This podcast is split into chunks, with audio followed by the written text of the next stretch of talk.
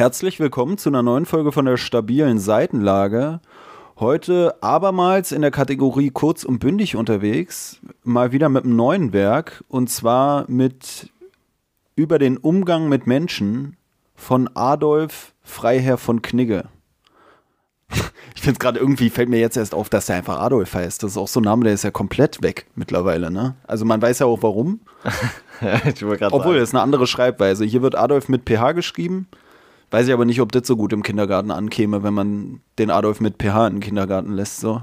Ich finde es auch lustig, dass sich der Titel eigentlich gar nicht durchgesetzt hat, sondern der Titel eigentlich eher der Name des Autors geworden ist, hm. so den man so kennt. So. Also ich glaube hier über den Umgang mit Menschen, das wissen die meisten gar nicht, dass das so heißt. Hm. Wenn du sagst, ja, ich habe den Knigge gelesen, dann weiß jeder, worum es geht, so grob. Ja, ja.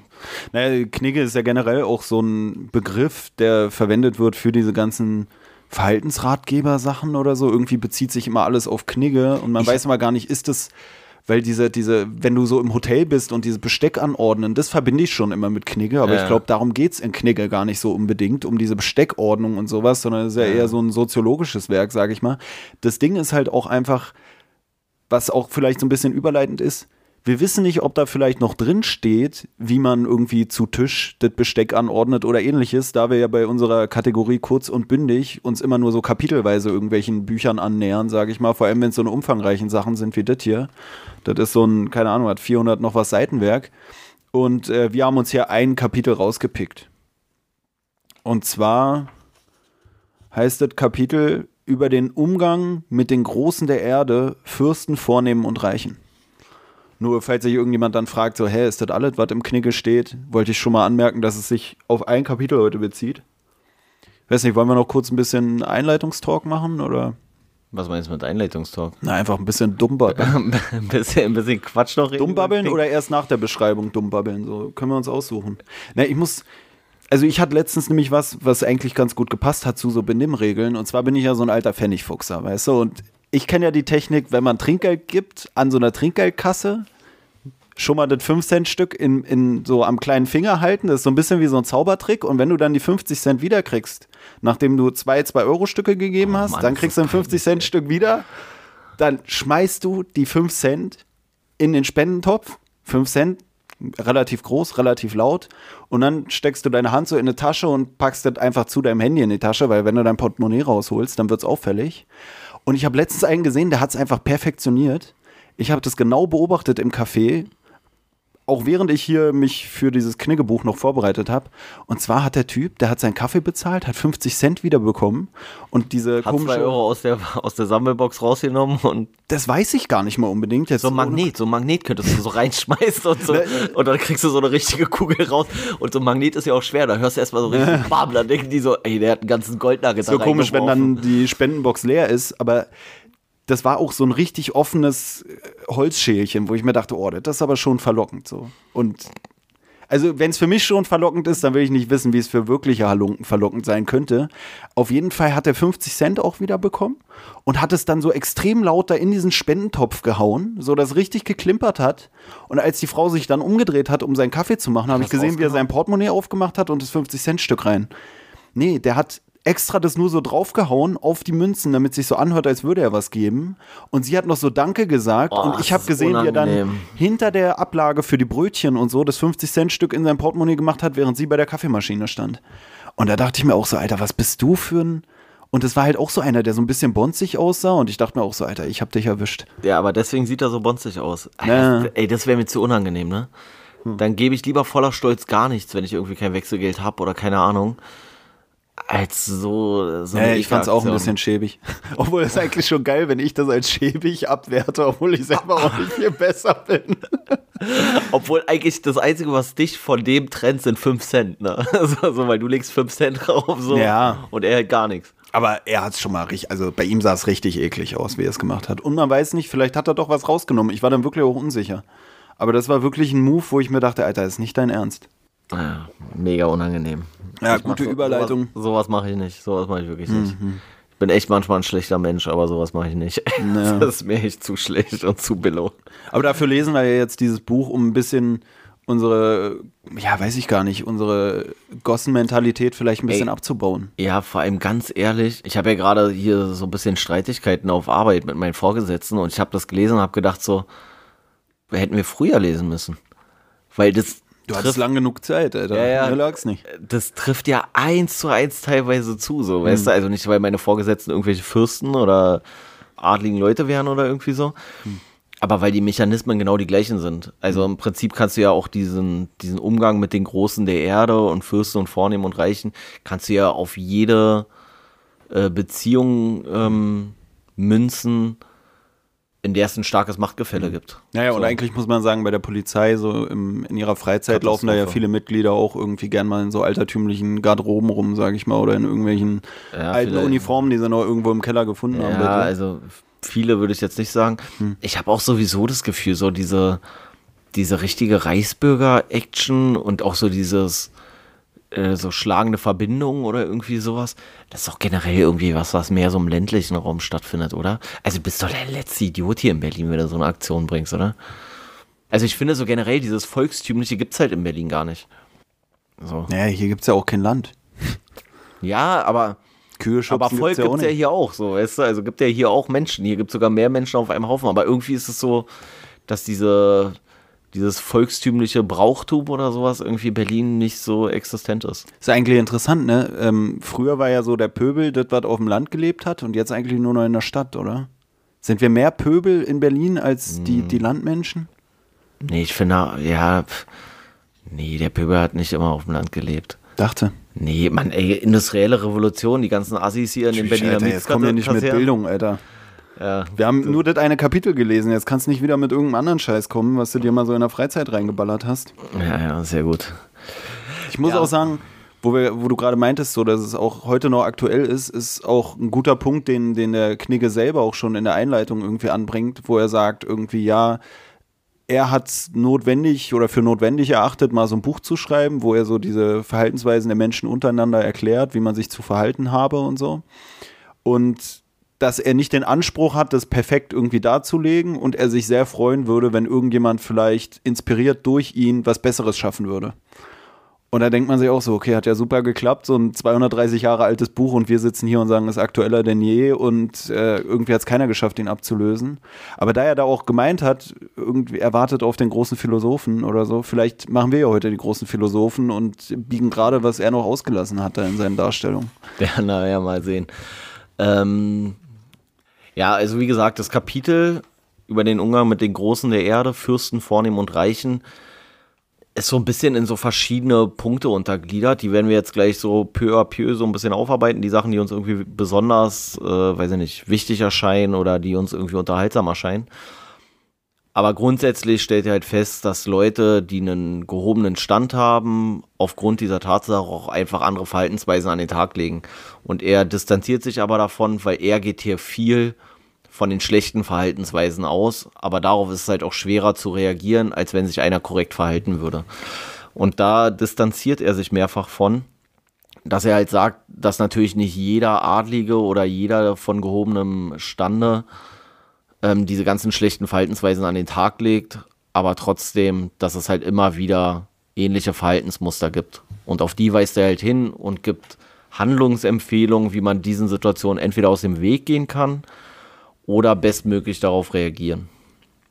Ich habe noch eine Anmerkung zu äh, seiner Schreibweise an sich oder so oder zu dem Werk an sich, was er auch am Anfang so ein bisschen darstellt, was auch irgendwie so auf so einer Metaebene auch auf unseren Podcast zutrifft, was uns selber ja auch schon aufgefallen ist, dass er sagt, ähm, dass er extra auch gewissermaßen nicht so gehoben sein, seine Dach Sachen darlegt, sondern eher auch so ein bisschen lapidar oder so ein bisschen unterhaltsamer, damit er auch wirklich den Abschaum der Gesellschaft sozusagen erreicht, weil sich die, die niederen Klassen oder irgendwie so halt nicht für diese gehobenen Sachen so interessieren, weißt du? Also, wo ich auch dran denken musste, ist so, dass ich mir denke, okay, wir haben jetzt schon ein paar Folgen veröffentlicht Und so eine Sex-Sales-Sachen wie sowas wie Feuchtgebiete oder so zieht halt immer am meisten, weißt du? Und da hat mich das auch so ein bisschen dran erinnert, weil er schreibt hier, und das ist auch sowas, das passt auch auf die heutige Zeit, ne? Das ist irgendwie von 1777 oder so.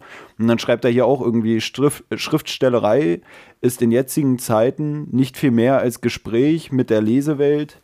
In freundschaftlichen Unterredungen wiegt man aber nicht jedes Wort ab. Der müßige Haufen will ohne Unterlass etwas Neues hören. Ernsthafte, wichtige Werke werden von den Buchhändlern nicht halb so gern in Verlag genommen und vom Publikum nicht halb so eifrig gelesen wie jene Modeware. Wenn man sich nun herablässt, die Wahrheiten, die man zu sagen hat, wenigstens in ein solches Gewand zu hüllen, wie es der große Haufen gern sieht, so läuft wohl freilich je zuweilen ein unnützes Wort mitunter und das ist vielleicht auch in meinem Fall gewesen. Oder auch mein Fall gewesen. Weißt du, und das finde ich ist jetzt zwar wieder vorgegriffen, vielleicht muss man es auch nach vorne schneiden, aber ich finde, das ist halt ein guter Punkt auch bezüglich unseres ganzen Podcast-Projekts und so, ne, dass wir ja schon versuchen, die Literatur so ein bisschen auf die, auf die Lockere rüberzubringen, sage ich mal. Und sogar da hast du noch das Gefühl, die Leute interessiert immer noch am meisten so der richtige Schund. Weißt du, was ich meine? Nee, ich und genauso sagt er hier auch so, ja, ich habe es extra so geschrieben, dass es auch die Leute anspricht, die eigentlich, weißt du, es ist so wie heute so, dieses, die Leute interessieren sich nur für Fickerei oder so. Wenn du dann guckst bei den Podcast-Charts, wird dir direkt ganz oben nur der Sex-Talk angezeigt. Nee, ich muss an diese, an diese Begrifflichkeit des Vernisch äh, denken. So. Weißt du, was ich meine?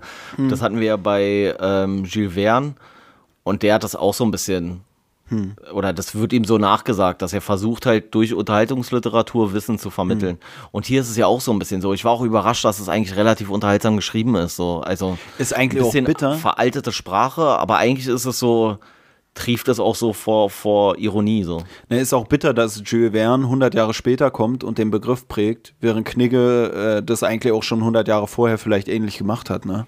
Aber da ist auch das Ding, der Begriff Knigge, der ist ja dann schon anders geprägt gewesen.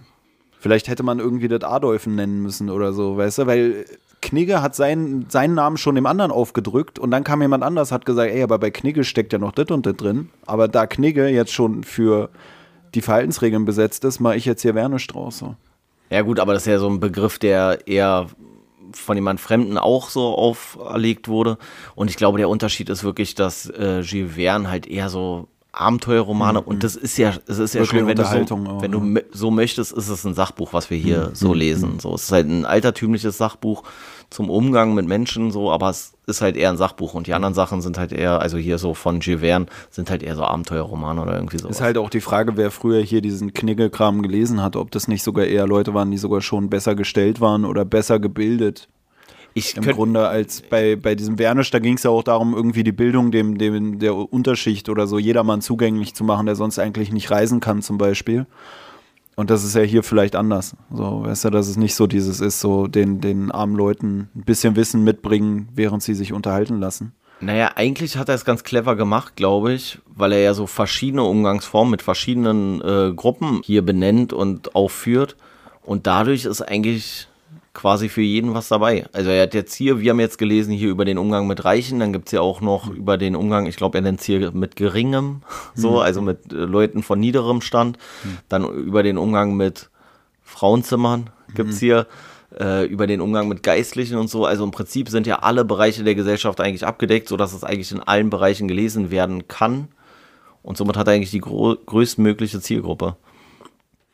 Ja, ist halt die Frage, warum wir uns das mit den Großen überhaupt äh, angelesen haben, wenn wir mit denen eigentlich so gar nichts zu tun haben. Ne? Doch, ich fand's mega treffend bei mir. Ich fand's ja, ich geil. auch, aber dann denke ich mir manchmal so, okay, bemesse ich den Leuten, mit denen ich in Kontakt trete, nicht zu viel Wert bei, wenn ich diese Aussagen von Knigge auf die beziehe, weil dann denke ich mir so, Mann, das sind auch einfach irgendwelche Popel. Ja, das so, ist, aber, aber, nee, aber das ist das Geile. Die das, fühlen sich aber so, genau, weil sie genau, über dir sind. Genau, das ist ja so das Geile, so, weißt du, so, also du hast dann so einen Vorgesetzten, oder jetzt weiß ich nicht, für, für Leute, die im Supermarkt sind, so, dann haben sie da vielleicht irgendwie so einen bekloppten Filialleiter oder sowas. Das ist genau der gleiche Affe wie alle anderen auch. Hm. So, und dann steht er da in seinem Gang und macht den großen General und denkt, er ist irgendein König oder wäre irgendwas ganz Besonderes und ohne ihn läuft er gar nicht so. Und im Endeffekt habe ich meistens immer das Gefühl, also wenn man auf irgendwas verzichten kann, dann meistens am ehesten auf die oberste Führungsriege, so, weißt mhm. du, weil ich denke immer so, ja, wat, also was macht denn der Filialleiter, wenn er ganz alleine im Laden steht? Dann ist er, ist er im Eimer so, weißt du. Aber wenn, äh, wenn der Filialleiter nicht da ist, läuft der Supermarkt doch trotzdem. Aber meinst du, es war schon früher so, dass man gesagt hätte, wenn man irgendwo in einer, in einer Schmiede oder so, keine Ahnung was, in irgendeiner komischen Handwerkszunft unterwegs war, dass man da auch schon so krass das Gefühl hatte, der Chef von einem ist so, so einer von dem gehobenen Stand oder so? Nee, oder meinst du, es ist so ein bisschen, hat sich so mit dieser Industrialisierung und damit entwickelt, dass alles so unpersönlicher geworden ist und irgendwie die Hierarchien anders, dass man mittlerweile das Gefühl hat, sogar der Chef vom Supermarkt ist, ist einer von den Hohen, obwohl es eigentlich ein Pimmel ist? Nee, nee ich glaube, der Unterschied ist einfach hier von äh, Ende 18. Jahrhundert, sage ich mal, wo ja das Buch hier erschienen ist, dass du noch mehr die Leute einfach hast, die eigentlich keine Qualifikation mitbringen, weswegen sie über dir sind, sondern einfach ein Geburtsrecht. Also dieser, dieser ganze Adel und sowas. Und ich glaube, das ist der Unterschied. Und jetzt hast du ja immerhin Leute, die aufgrund von irgendeiner Tätigkeit oder vielleicht von einem höheren Bildungsabschluss über dir sind, was aber leider auch nicht immer zwangsläufig äh, einhergeht mit einer besseren Grundqualifikation für die Tätigkeit, die sie ausführen. Das ist ja immer so dieses Papierding, so weißt du, ja, auf, dem, auf meinem Papier steht, ich darf Filialleiter sein, aber vielleicht hat der, weiß ich nicht was, der Abteilungsleiter im Kaufhaus oder was weiß ich was, vielleicht hat er trotzdem mehr Ahnung eigentlich als sein Chef so. Ja. Ja, früher hast du es geerbt, so dein, deine Position. Jetzt erarbeitest du sie dir, aber dann stellt man manchmal fest, so viel Arbeit steckt da manchmal doch nicht drin. Ja, da haben wir ja auch schon öfter drüber geredet. Genau wie die Leute hier früher Glück haben mussten, dass sie da reingeboren werden, ist es jetzt auch, dass du halt teilweise Glück haben musst, dass du einen Förderer hast. So. Mhm. Ich glaube, die Hürde ist halt geringer, weil es nicht nur dieses Geburtsrecht ist, aber im Endeffekt ist es ja trotzdem, trotzdem leichter. Mhm. Ja, du, ja, wenn- ja. Wenn, du der, wenn du der Sohn vom, vom Kaufhauschef bist, sage ich mal, und dann fängst du da an, dann arbeitest du dich wahrscheinlich trotzdem, selbst wenn das so ein, so ein Vater ist, der sagt, nee, arbeite dich von unten nach oben hoch, dann gehst du trotzdem eher die Karriereleiter Mhm. nach oben als einer, der jetzt irgendein x-beliebiger Typ ist. So. Ja, ich glaube, Sohn vom Kaufhauschef ist auch sowas, was man sich so als Kind richtig geil vorstellt. Und wenn du dann älter bist, denkst du dir so, okay, so geil ist es Ja, nicht. ist, ist auch nicht mehr so zeitgemäß. Ja, ja. Aber Nee, ich meine, so Mhm, grundsätzlich so mit Vitamin B kommst du halt immer schneller voran in der Regel noch als äh, ohne. Ja, er sagt ja auch so, dass die irgendwie von, von Grund auf irgendwie verhätschelt werden und verzärtelt werden und so, diese ganzen Kinder, die da in diesen gehobenen Stand reingeboren werden. Also eigentlich sagt das er genauso wie du. Er sagt halt nicht, die, die haben sich das erworben, sondern er sagt, die werden da reingeboren und sind deshalb so komisch im Umgang oder man muss deshalb so komisch mit denen umgehen, weil die gar nicht gelernt haben, was es ist, selber kreativ zu sein, selber arbeiten zu müssen, selber eine Leistung zu erbringen, sondern die haben es einfach so in den Schoß gelegt bekommen, sage ich mal. Ja, wobei ich glaube, dass das halt schon ein bisschen weniger geworden ist heutzutage. Also so ganz, wenn du gar nichts auf die Reihe kriegst, so, dann wird es auch schwierig. Du hast es halt ein bisschen Dann machst du leichter. einen erfolglosen Literaturpodcast. So. Zum Beispiel, ja. Ist schon bitter, ey. Ich äh, wollte auch generell was sagen, auch zu dem, was wir eben meinten, fand ich auch interessant, dass er mit so einer Aussage schließt eigentlich, gewissermaßen, wo er irgendwie sagt, ja, aber äh, lange wird das nicht mehr von Bestand sein, weil wir werden irgendwann, gerade in den Zeiten der Aufklärung, äh, Ja, erkennen ja. die Leute, dass es nicht mehr das Recht gibt, irgendwas mit irgendwas geboren zu sein. Wenn du keine Kraft hast und keine Fähigkeiten, dann wirst du das nicht behalten können, weißt du? Und ich, ich habe das so gelesen und dachte mir so, ey, fuck, Alter, ist doch jetzt immer noch so. Weißt Ja, du, also er sagt da schon. Die, die Unteren werden sich irgendwann in nächster Zeit auflehnen und du denkst dir so, ey, wir leben 230 Jahre später und ich weiß nicht, ob jemand äh, da wirklich enteignet wurde oder ähnliches, weißt du, also so irgendwie Das von halt- Gutenberg und so. ist halt das, was, ja, okay, es gibt schon, also Adel ist halt schon auch teilweise krass verarmt, aber im Endeffekt ist der Adel einfach abgelöst worden. Dann waren es erst Großindustrielle und jetzt sind es irgendwelche Konzernchefs oder irgendwelche, was weiß ich was. Also im Endeffekt ist es nach wie vor so, dass du mit Leuten, die in irgendeiner Art und Weise in einer Machtposition sind, musst du trotzdem anders umgehen.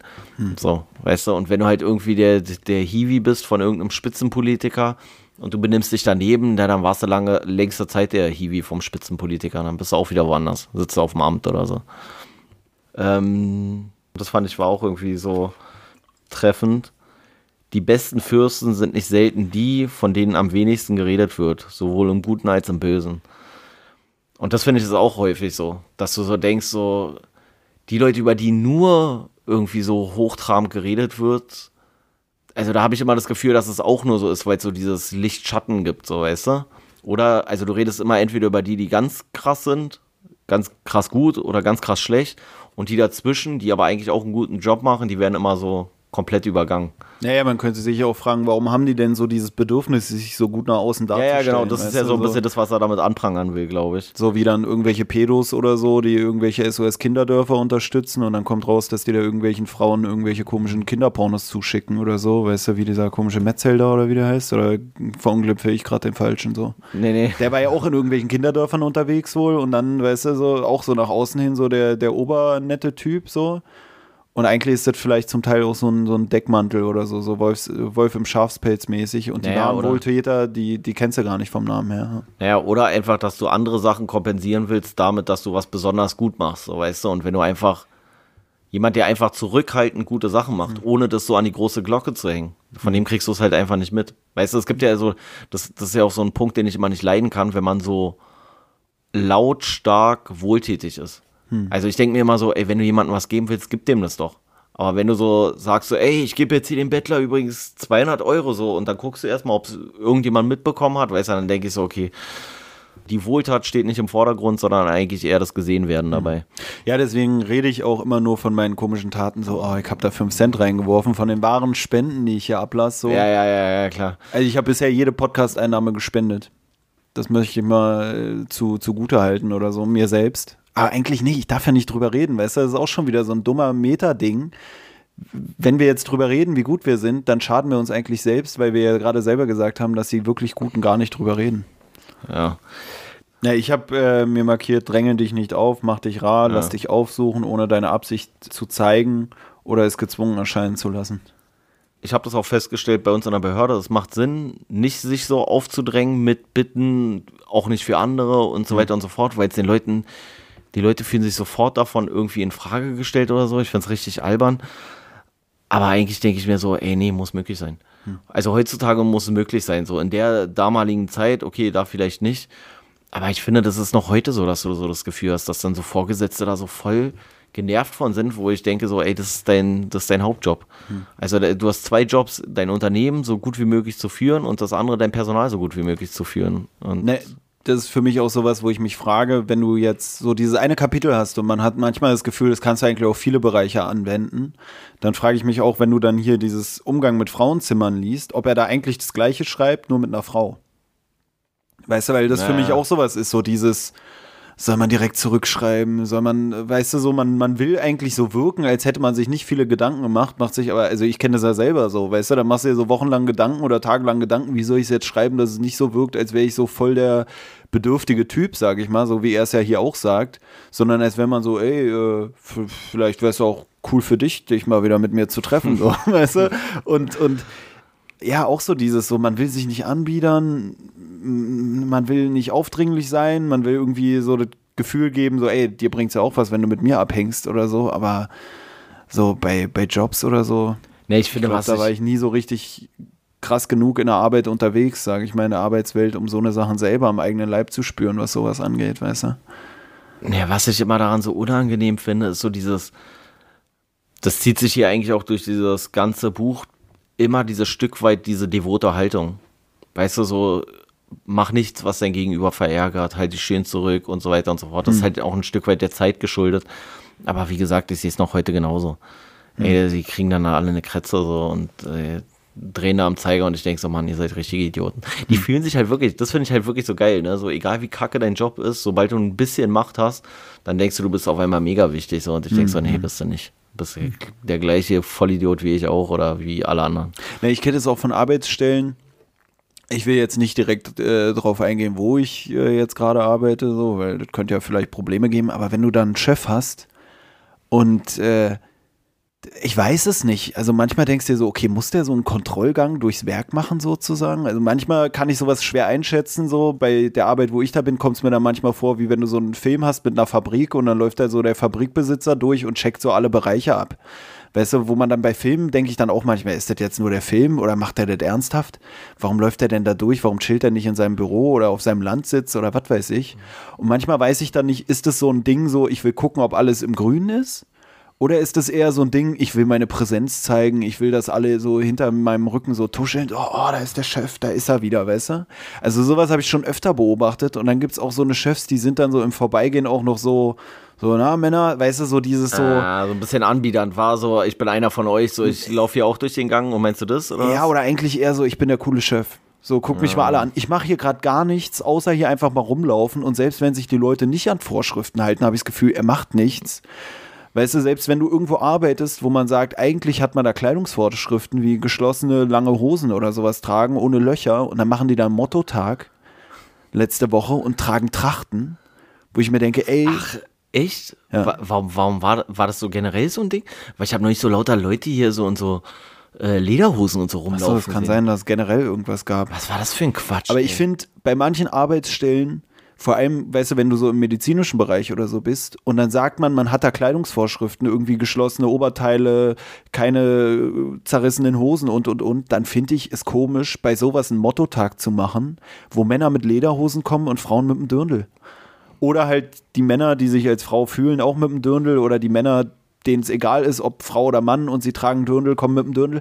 Da denke ich mir so, ey Leute, auch wenn es für einen Spaß ist, warum halte ich mich hier Ewigkeiten an Kleiderregeln, wenn von einem Tag auf den anderen irgendwer dann entscheiden kann, wir laufen jetzt im, im Dirndl rum oder in der Lederhose. Ja, keine Ahnung, aber ich weiß nicht. Ja, Und dann denke ich mir, wenn der Dödel da mit seiner Lederhose rumlatscht und nach Ordnung gucken will, was will der mir denn vorwerfen?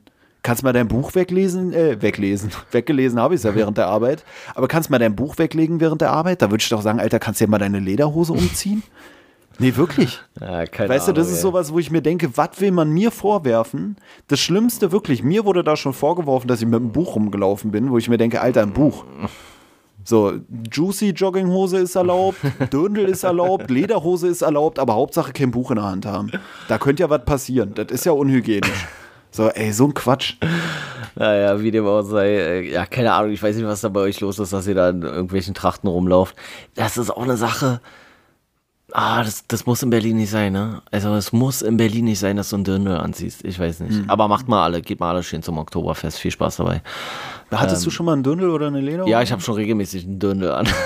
Nee, ich meinte jetzt während der Aufnahmen. Ich kann mich nicht mehr ganz erinnern, ob du das da auch mal anhattest. nee, das kleine Schwarze hatte ich an bei Frühstück bei Tiffany. Mhm. Aber Dirndl, ich bin auch zu flach auf der Brust, dass ich mir das so richtig schön hochschneiden kann, alles. Hm. Ja, ich finde, du hast schon recht. Ja, ich weiß, opulente Brüste. Äh, Ähm, Korpulente heißt es doch, oder? opulent, oder? Digga, wir sind kein Bildungspodcast. Korpulent ist dann äh, deine Figur, die du inzwischen an den Tag legst hier. Äh, was ich mir noch markiert habe, ist, das fand ich auch irgendwie lustig, die geizigsten Leute sparen zuweilen keine Kosten, wenn sie Gelegenheit finden können, Zutritt in großen Häusern zu erlangen.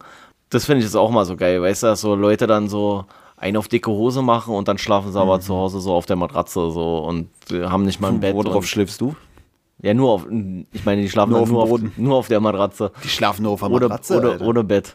Gerade heute, ne? So dieses so, ey, ich bin jeden Tag auf Reisen, ich bin jeden Tag irgendwie esse ich was Geiles hier in dem super Szene-Restaurant und so weiter und so fort, wo ich auch so denke, Alter, wie könnt ihr euch das leisten? Ne, das ist ja auch dieses Instagram-Phänomen, so was ich auch schon öfter beobachtet habe, dass Leute irgendwie einmal in Urlaub fahren und dann machen sie Bilder für fünf Jahre und posten die dann alle zwei Monate verteilt, so um so zu wirken, als wären sie dauernd on Tour. Weißt du, also dieses Schein, den Schein wahren wollen, das auch, habe ich mir hier auch markiert, ähm, so eine Aussage von wegen, es gibt Menschen, die durchaus dafür angesehen sein wollen, in höherem Ansehen zu stehen, als wirklich der Fall ist. So einfach dieses, dass du, dass du dir dann so krasse Klamotten kaufst, weißt du, also ich mache mir zum einen sowieso nicht viel aus krassen Klamotten, aber dann gibt es ja auch so Leute, die sparen dann auf diesen einen krassen Pulli oder so. Naja, und der muss dann alle zwei Tage gewaschen werden. Genau, genau. Die tragen dann immer diesen krassen Pulli und dann schmeißen sie den in die Wäsche und dann haben sie aber nur noch Pennerklamotte. So, weißt du, dann, dann finde ich, dann brauchst du dir auch nicht den krassen Pulli holen, dann hol dir doch zwei mittelkrasse.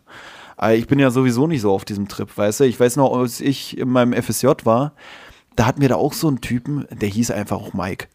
Oder Mikey oder so. Das war halt auch schon wieder so Ist, Klischee. Ist, ist auch so geil, wie du so sagst, der hieß auch einfach Mike und dann ist schon alles Nee. gesagt, so weißt du, so, das ist einfach so, Mike mit EI oder mit AI? Ich weiß auch nicht, ob mit EY oder so oder EY? Naja, das ist ja komplett strange. M-I-K-E, glaube ich. Ich weiß es auch nicht Ja, mehr. das wäre ja immerhin der richtige Mike sozusagen, aber ist ja auch Ja, aber egal ob richtiger oder falscher Mike, ist immer der falsche Name, um sein Kind so zu benennen. Auf jeden Fall war der auch so geil. Wir haben dann eine Seminarfahrt gemacht, so nach Brandenburg. Weißt du, und dann bist du da in so einem komischen Bauerngehöft, sage ich jetzt mal. Und der hatte nur seine komischen Nike Air Jordan oder so bei, diese weißen Riesentreter, weißt du? Und du bist da einfach auf dem Land. Und dann sind wir gleich am ersten Abend, sollten wir auf so ein Feld gehen, haben da irgendwie so eine Teamübung gemacht und dann kam der da mit seinen scheiß weißen Schuhen, hat da irgendwie zwei Mülltüten rumgeschnallt, wo ich mir auch dachte, Alter, du bist nur mit diesen scheiß Schuhen hierher gekommen, damit die Leute denken, du bist ein krasser Typ. So ist es keine Modenschau. Weißt du, und dann hat er rumgeheult und dann hat er am ersten Tag gleich seine Mutter anrufen müssen, von wegen, äh, Mama, du musst mir andere Schuhe mitbringen, ich hab hier, äh, weißt du, wo ich mir dachte, Alter, was bist du denn für ein Ja, aber, Idiot? Aber ich muss sagen, ich bin manchmal bei so Sachen bin ich auch mega verplant. Aber das ey. ist auch sowas, wo ich mir denke, dann nimm doch Wechselschuhe mit. Aber so richtig so, wahrscheinlich hat er keine anderen Schuhe, außer diese, die krassen Treter und dann muss er die überall anziehen und dann wird's halt doof, wenn du mal einen anderen Anlass hast, weißt du? Aber wie der da rumgeheult hat, weil der nur diese krassen Schuhe hatte. Aber das war generell, also das war so ein Typ, den ich im Kopf hatte bei diesem Mach nicht auf krass, wenn du es nicht bist. Weißt du, weil der hat dann immer so diesen Lifestyle gemacht und dann immer so von wegen äh, neues iPhone und bla. Und ich wusste halt, seine Eltern haben nicht viel Kohle und er macht ein FSJ. Ja, So, aber, also- es, aber es ist ja dann auch, manchmal ist es ja auch so ein bisschen dieser äh, Kompensierungsgedanke, der dahinter steckt. So, weißt du, dass du so denkst, so, ey, wenn ich jetzt wenigstens die krassen Schuhe habe oder das krasse Handy oder keine Ahnung was, dann bin ich vielleicht mehr Teil davon, so was halt eigentlich albern ist, aber was halt auch auf eine gewisse Art und Weise häufig bestätigt wird, gerade in der Schulzeit. Aber bist du mal diesem krassen Druck irgendwie nachgegangen, ohne es zu fühlen, sage ich mal? Also, dass man vielleicht ein teures Kleidungsstück oder so oder irgendwas kauft, was in ist, aber eigentlich, dass man dass, dass man es so gar nicht fühlt? Nee, das nicht, aber Also, ich weiß noch, bei uns am Ende von diesen Seminarfahrten, da hatten wir so eine Bücher, wo wir so Aussagen über uns gegenseitig so reinschreiben konnten, so Sätze an jemand anders. Ein Kumpel von mir hat diesem Typen reingeschrieben, bleib so, wie du bist, und hattest du so komplett groß geschrieben. Und das ist auch was, was mir hier oder was mir generell jetzt schon auch so beim Lesen aufgefallen ist, wenn jemand so das Du groß schreibt. Ich weiß jetzt nicht, ob es hier bei Knigge war oder bei was anderem, was so in so eine Richtung ging. Dann frage ich mich manchmal, wenn die so schreiben, bleib dir treu oder so und das D ist groß, dann weiß ich manchmal nicht, ist das die höfliche Anrede oder ist das so ein Appell so von wegen dir? Weißt du, und so hatte ich das auch bei diesem Kumpel empfunden, der dem Typen dann da so geschrieben hat, bleib so wie du bist. Weil er hat es du so groß geschrieben, dass ich das Gefühl hatte, es soll nicht heißen, bleib so wie du gerade bist, sondern sei einfach Ja. mal du selbst. naja. Und das war auch sowas, wo ich, ja, wie gesagt, so dran denken musste, dass ich mir so dachte, diese Leute, die so richtig unauthentisch sind. Ich weiß nur, ich war einmal mit meiner Mutter bei Pek und Kloppenburg und habe mir irgendwie in der achten Klasse oder so, weil irgendwie war es auf einmal in, so eine glänzenden Hemden zu tragen, so bei mir im Jahrgang. Ah ja, das war eine schlimme Zeit, habe ich nie gehabt, ne? Fand ich immer richtig wack. Aber ja, ich Ne. weiß, ich kann mich dran erinnern, dass man das gesehen hat auf der Straße. Naja, und ich habe mir damals auch zwei Hemden gekauft irgendwie, weil ich das auch so mitmachen wollte oder so, oder weil ich es irgendwie cool fand bei denen. Und dann habe ich es aber überhaupt nicht gefühlt und habe mich dann richtig schlecht gefühlt und dann haben wir die auch umgetauscht auf jeden Fall, weißt du, weil ich mir so dachte, irgendwie bin ich ich. Aber ich muss sagen, so heutzutage sehe ich es ein bisschen anders. Aber ich muss sagen, zu meiner Zeit war es auch noch nicht ganz so dramatisch. Weil das, was bei uns angesagt war, war irgendwie, wahrscheinlich war es bei uns angesagt, weil es zu leisten war. So, weil man es sich leisten konnte. Aber heute so, wenn du heute guckst, dann siehst du ja in der Grundschule auf einmal rennen die mit irgendwelchen, ob es gefälscht ist oder nicht, keine Ahnung, gar kein Plan. Aber dann haben die da schon irgendwelche Balenciaga-Sachen und so. Und ich denke so, äh, ciao, Alter, früher Nike-Pulli war schon Endstufe, so, weißt du? Und jetzt ist so schon drei Ja, Level ist halt höher, auch so. komisch, ne? Früher war Nike schon teuer und du denkst dir jetzt so, hä, warum, warum denn jetzt ein Louis Vuitton-Pulli oder äh, Ja, vor allem so für Kinder, so, weißt du, so, die tragen den drei Monate, dann sind sie rausgewachsen, so Ja, ungefähr. und vor allem mit Nike bist du ja schon nicht mehr cool. Das ist ja normal. Ja, mit so, Nike das finde bist ich du halt so schon strange. Der, der Billo-Typ, so. Ja, bist ja. du so äh, casual unterwegs. Und Nee. für uns war es schon Mode, für uns war schon Label, so, weißt du, das war schon Designer, so ungefähr. Nee, ich muss eigentlich auch sagen, ich bin auch schon eher so vom, vom Lifestyle her so der, der zerrissene Klamottenmode-Typ. Weißt du, ich glaube, es ist ja mittlerweile auch schon wieder in, aber es ist halt schon wieder so Ja, es komisch, eigentlich in, dass so es doch in- wieder Tauis kostet. sondern- Ja, aber es ist eigentlich auch nur so, in, dass du die schon kaputt kaufst. Nicht, dass du ganze Hosen kaufst, die dann irgendwann kaputt sind. Ja, ja, das ist ja dieses, was ich, was ich selber auch so bescheuert finde, dass du dann trotzdem so mega viel für eine kaputte Hose zahlst und meine kaputte Hose ist nicht kaputt genug oder nicht. Es ist, es ist so ein richtiger 50-jähriger Talk gerade. so, weißt du, so. Ja, also, wie kann man so viel Geld für eine Hose bezahlen? Die ist ja sogar kaputt, so, weißt du, so richtig wie meine Mutter früher, wenn ich irgendwas, Ja, ich kenne das auch, aber ich habe es damals auch so verteidigt, so, weil ich es eigentlich auch nicht uncool finde. Aber ich finde es dann komisch, wenn es wirklich dann extrem teuer wird. Weißt du, damals war es ja noch so, okay, 50 Euro für eine kaputte oder eine gerissene Hose, ja, ist komisch. Aber mittlerweile zahlst du ja 500 Euro für die zerrissene Hose. Da bin ich dann äh, auch wieder raus. Das ist mir auch zu krank. Äh. Was ich auch noch lustig fand, ist, er zählt dann in Bezug auf diverse Adlige ganz, ganz viele negative Eigenschaften auf, dass sie sich schlecht benehmen in Bezug auf andere Personen, dass sie irgendwie äh, ja eigentlich keinen guten Stil pflegen im Umgang mit anderen und so weiter und so fort. Und dass dann der niedere Stand das teilweise kopiert, obwohl es eigentlich gar nicht kopierenswert ist, wenn man so möchte. Und dann sagt er in Bezug auf diese Leute der niederen Klasse, die diese Sachen halt kopieren, die ganzen schlechten Angewohnheiten, Ihnen ist der beste Beweis für die Güte einer Sache der, dass Sie sagen, jedermann von Stande handle so und nicht anders. Als wenn das eine Narrheit heiligen könnte. Das finde ich das halt auch manchmal so geil. So, das erlebe ich halt auch so krass oft in der Behörde, so, dass du so sagst, so, nee, das ist doch kompletter Quatsch. Ja, aber das haben wir schon immer so gemacht. Das mhm. kommt von oben. Und ich sag so, mhm. ja, und selbst wenn es von oben kommt, ist es absolute Grütze, was wir hier gerade machen. Es ergibt keinen Sinn. Und aber so dieses, nicht, ja stimmt, das ist jetzt unlogisch oder es ginge anders besser, sondern dieses Argument, nee, aber die oben machen es so und die oben mhm. wollen es so und deswegen machen wir es genauso bescheuert hier unten. So, weißt du, ja. das ist so richtig dumm. Das ist die, eine der dümmsten Aussagen, die es gibt. So. Beim äh, Punkt 5, den er da irgendwie etabliert, da sagt er auch irgendwie sowas von wegen, glaube nicht, wenn der Herr uns anlächelt, die Hand schüttelt und umarmt, so von wegen, ja, im nächsten Moment wird er wieder hinter deinem Rücken über dich lästern und sowas. Ja. Und das ist auch sowas, was ich letztens erst auf Arbeit hatte, dass dann da ein Kamerateam war und auf einmal wurde gefilmt. Ja, das ist so schlimm, ne? Ja, und dann, und dann kam der Chef, der sonst immer nur so an einem vorbeiläuft und sich freut, dass die Leute hinter ihm tuscheln, so von wegen, oh, da ist der Chef, oh, ich habe schon mal mit dem gequatscht. Und dann kam er an und, und hat so zu uns gesagt, ja, äh, möchte vielleicht gleich mal jemand mit euch hier äh, mit mir für, für die, für die also für irgendwelche komischen Schnittbilder oder so, so im Hintergrund stehen, wo dann in den Nachrichten irgendwie drüber gequatscht wird und du stehst dann da mit dem und der sagt dann zu dir irgendwie einfach irgendeinen Quatsch, weil es gar nicht auf die Tonspur ankommt. Weißt du, wo ich mir auch dachte, ey, du redest nie ein Wort mit mir und jetzt kommst du auf einmal an, so, jetzt willst du auf einmal so den volksnahen Meme, so im wahrsten Sinne des Wortes, so wie er es ja hier vielleicht auch so ein bisschen darstellt, so, weißt du, dann kommt so der, der wohlhabende Typ und macht so einen auf, oh, na, hier, Kumpel, so, weißt du, so, das, das, war, das war auch so geil, das hatte ich in der Ausbildung damals. Und mein Ausbilder war so einer, der hat sich, der hat sich einen Scheißdreck für uns interessiert, so muss man ganz ehrlich so sagen. Also so unser Fachausbilder damals. Und dann kam auch so ein Fernsehteam vom RBB und aber jetzt nicht mit Kamera oder so, sondern die haben so Interview. Also es war weiß ich nicht, die haben da irgendwas Stimme aus dem Off oder was die da einsprechen wollten, keine Ahnung. Und die haben da mit meinem Fachausbilder so geredet so und ich bin da so zufällig gerade dran vorbeigelaufen und hat er mich so angefangen, ja, kommen Sie mal her, kommen Sie mal her so. Und dann hat er mich da so, so vorgeführt, so, ja, das ist hier einer unserer allerbesten und so. Und dann so, und ich so, hä, Alter, du, du hast doch gar keinen Plan, Alter, du weißt doch gar nichts so.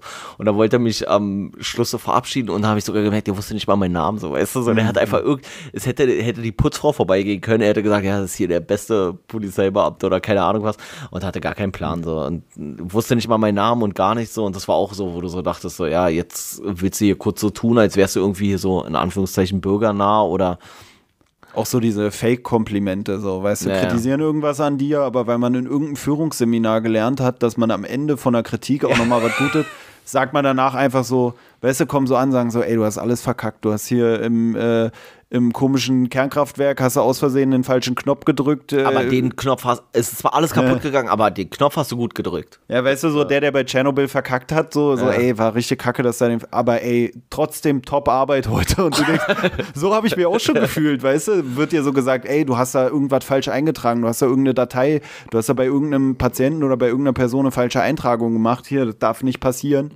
aber top Arbeit heute. Und ich denke mir so, ey, ich saß heute vier Stunden rum dann wurde mir einmal gesagt, ich soll mein Buch weglegen. Und dann kamst du an und hast mir gesagt, geil. ich, ich habe irgendeine Datei umgeschrieben. Ich habe, abgesehen von diesem Dateiumschreiben, heute keine einzige Datei beschrieben, aber habe Top-Arbeit gemacht. Weißt du, das ist halt auch so dieses, wo du dir denkst, dann lass es einfach. Aber das, dann komm mir nicht an. So, aber das war bei dem, bei dem gleichen Ausbilder in der Ausbildung auch so geil. Da musstest du mal irgendwelche Sachen vormachen, weiß ich nicht, Handfesseltraining, Waffen zerlegen, mhm. zusammenbauen, was weiß ich, irgend so ein Quatsch halt so. Mhm. Und dann war immer, dann hast du das, musstest du das immer Ach, regelmäßig. deswegen wolltest du letztens mit mir so komisch mit den Handfesseln spielen. Ich war da Ja, schon ja, genau. unsicher, aber das war eine Trainingseinheit. Ah, okay. Ja, ja, und das, der, der rosa Plüsch war nur, damit du dich nicht so schwer verletzt. Ne. Ähm, Ich habe ja aber Striemen am Hintern gehabt. Dann gar nicht an den Händ Handgelenken, aber. ja, das stimmt, aber ey, überall konnte ich jetzt nicht Plüsch anbringen. ähm, nee, aber da war es dann auch so geil, weißt du, und dann musstest du da diese Sachen da irgendwie so kurz vorzeigen, dass du es gut kannst und so. Und dann war immer, wenn du es gemacht hast, so, ja, naja, und er hat immer so viel in so Superlativen geredet dann. Naja, nee, das geht aber noch besser, so machen Sie mal nochmal. Und dann hast du es nochmal exakt so gemacht wie davor und dann Weltklasse, sensationell, perfekt, besser geht's nicht, so weißt du, und du hast so gedacht, so, der hat auch dieses, dieses Seminar besucht, wo es heißt so, ey, du musst einfach, du musst dann nach, musst du nochmal richtig loben oder so. Ja. Und, und wenn es vorher schon perfekt war, dann, nee, man muss erstmal ein bisschen Kritik, damit die Leute sich nicht sicher fühlen und dann danach loben. Ja. Und eigentlich hat er gar keinen Durchblick gehabt. Ja, ich kenne das auch irgendwo her, dass du das Gefühl hast, eigentlich ist es nicht besser geworden, aber irgendwie wird es besser beurteilt und du Ja. bist so, ja, okay, passt, Alter. Ja. Bei 6 habe ich mir was notiert, das könnte auch fast von Paulo Coelho sein. Der gerade Weg führt unfehlbar, wo nicht einem glänzenden, doch zu einem dauerhaften Glücke. Lüge. Größte Lüge. Ich finde auch die Unterscheidung von glänzendem Glücke und dauerhaftem Glücke, so wo ich so sage, ja, was ist jetzt das, ist nicht das glänzende Glück eigentlich das bessere Glück, so, als das dauerhafte Glück, so, und also wäre nicht das beste Glück das dauerhaft glänzende Glück, so, weißt du, ich denke so, ja, nee. Ja, vor allem das sein. ist Glück. So. Ja, ja, das ist so, das ist so eine richtige Nullauskunft, fand ich. Vor allem bezieht sich ja so auf die, auf die Sache, dass du deinem Vorgesetzten gegenüber dich zwar ein Stück weit devot verhalten sollst, aber auch nicht gänzlich verstellen und so weiter und so fort. Ja, also, was er so meint, ist so dieses wahrscheinlich so, dass man immer in den Spiegel gucken muss. Wenn du eigentlich alles hast an Wohlstand und so weiter und so fort, aber du kannst dich im Spiegel nicht mehr vernünftig ansehen, so wie es ja bei dir eigentlich morgendliche Routine ist, so, du kannst dich ja auch im Spiegel nicht vernünftig ansehen. Ja, weil mein Latt zu groß ist, um den komplett betrachten zu können. Ja. Du kannst ja auch nicht im Dein, Spiegel dein Latt anhängen. stört dich dabei, dein Gesicht anzugucken? Das ergibt ja gar keinen Sinn. Du kannst dich ja auch nicht komplett im Spiegel angucken, jedenfalls nicht in unserem Badezimmerspiegel, weil der höher hängt als 1,60 Meter. So, das ist Ja, natürlich das auch ein stimmt Problem. natürlich. Aber deswegen hast du ja freundlicherweise mal eine Leiter daneben stehen, damit ich dann da doch nochmal hochsteigen kann. Du äh, selbstverliebtes Stück Scheiße kannst dich ja nur im See spiegeln, so wie dieser Nazis, Alter. Guck mal, da sind jetzt schon wieder hier diese Tschicht-Literatur und ach Mensch. Oh, du bist so Ähm, selbstverliebt. Ja, wie gesagt, aber das, das fand ich war auch, das war wirklich so eine richtige, weiß ich nicht, Küchenphilosophie-Weisheit, die er da irgendwie ausgepackt hat. Ach so, ja, bei, bei Punkt 7, das war, äh, das fand ich auch noch lustig. Er hat diese, das, ist, das war auch so richtig typisch, was jeder irgendwie so in irgendeiner Art und Weise wahrscheinlich aus dem Beruf oder irgendwo anders her kennt. Er erzählt da so eine Anekdote, dass er gebeten wird, ein Schriftstück zu verfassen, irgendwie eine Rede oder irgendwie sowas für, seine, für einen Fürsten oder ein, eine höher gestellte Person. Und dann macht er das auch und dann gibt er das dieser Person und die Person hält da auch dann diese Rede und so.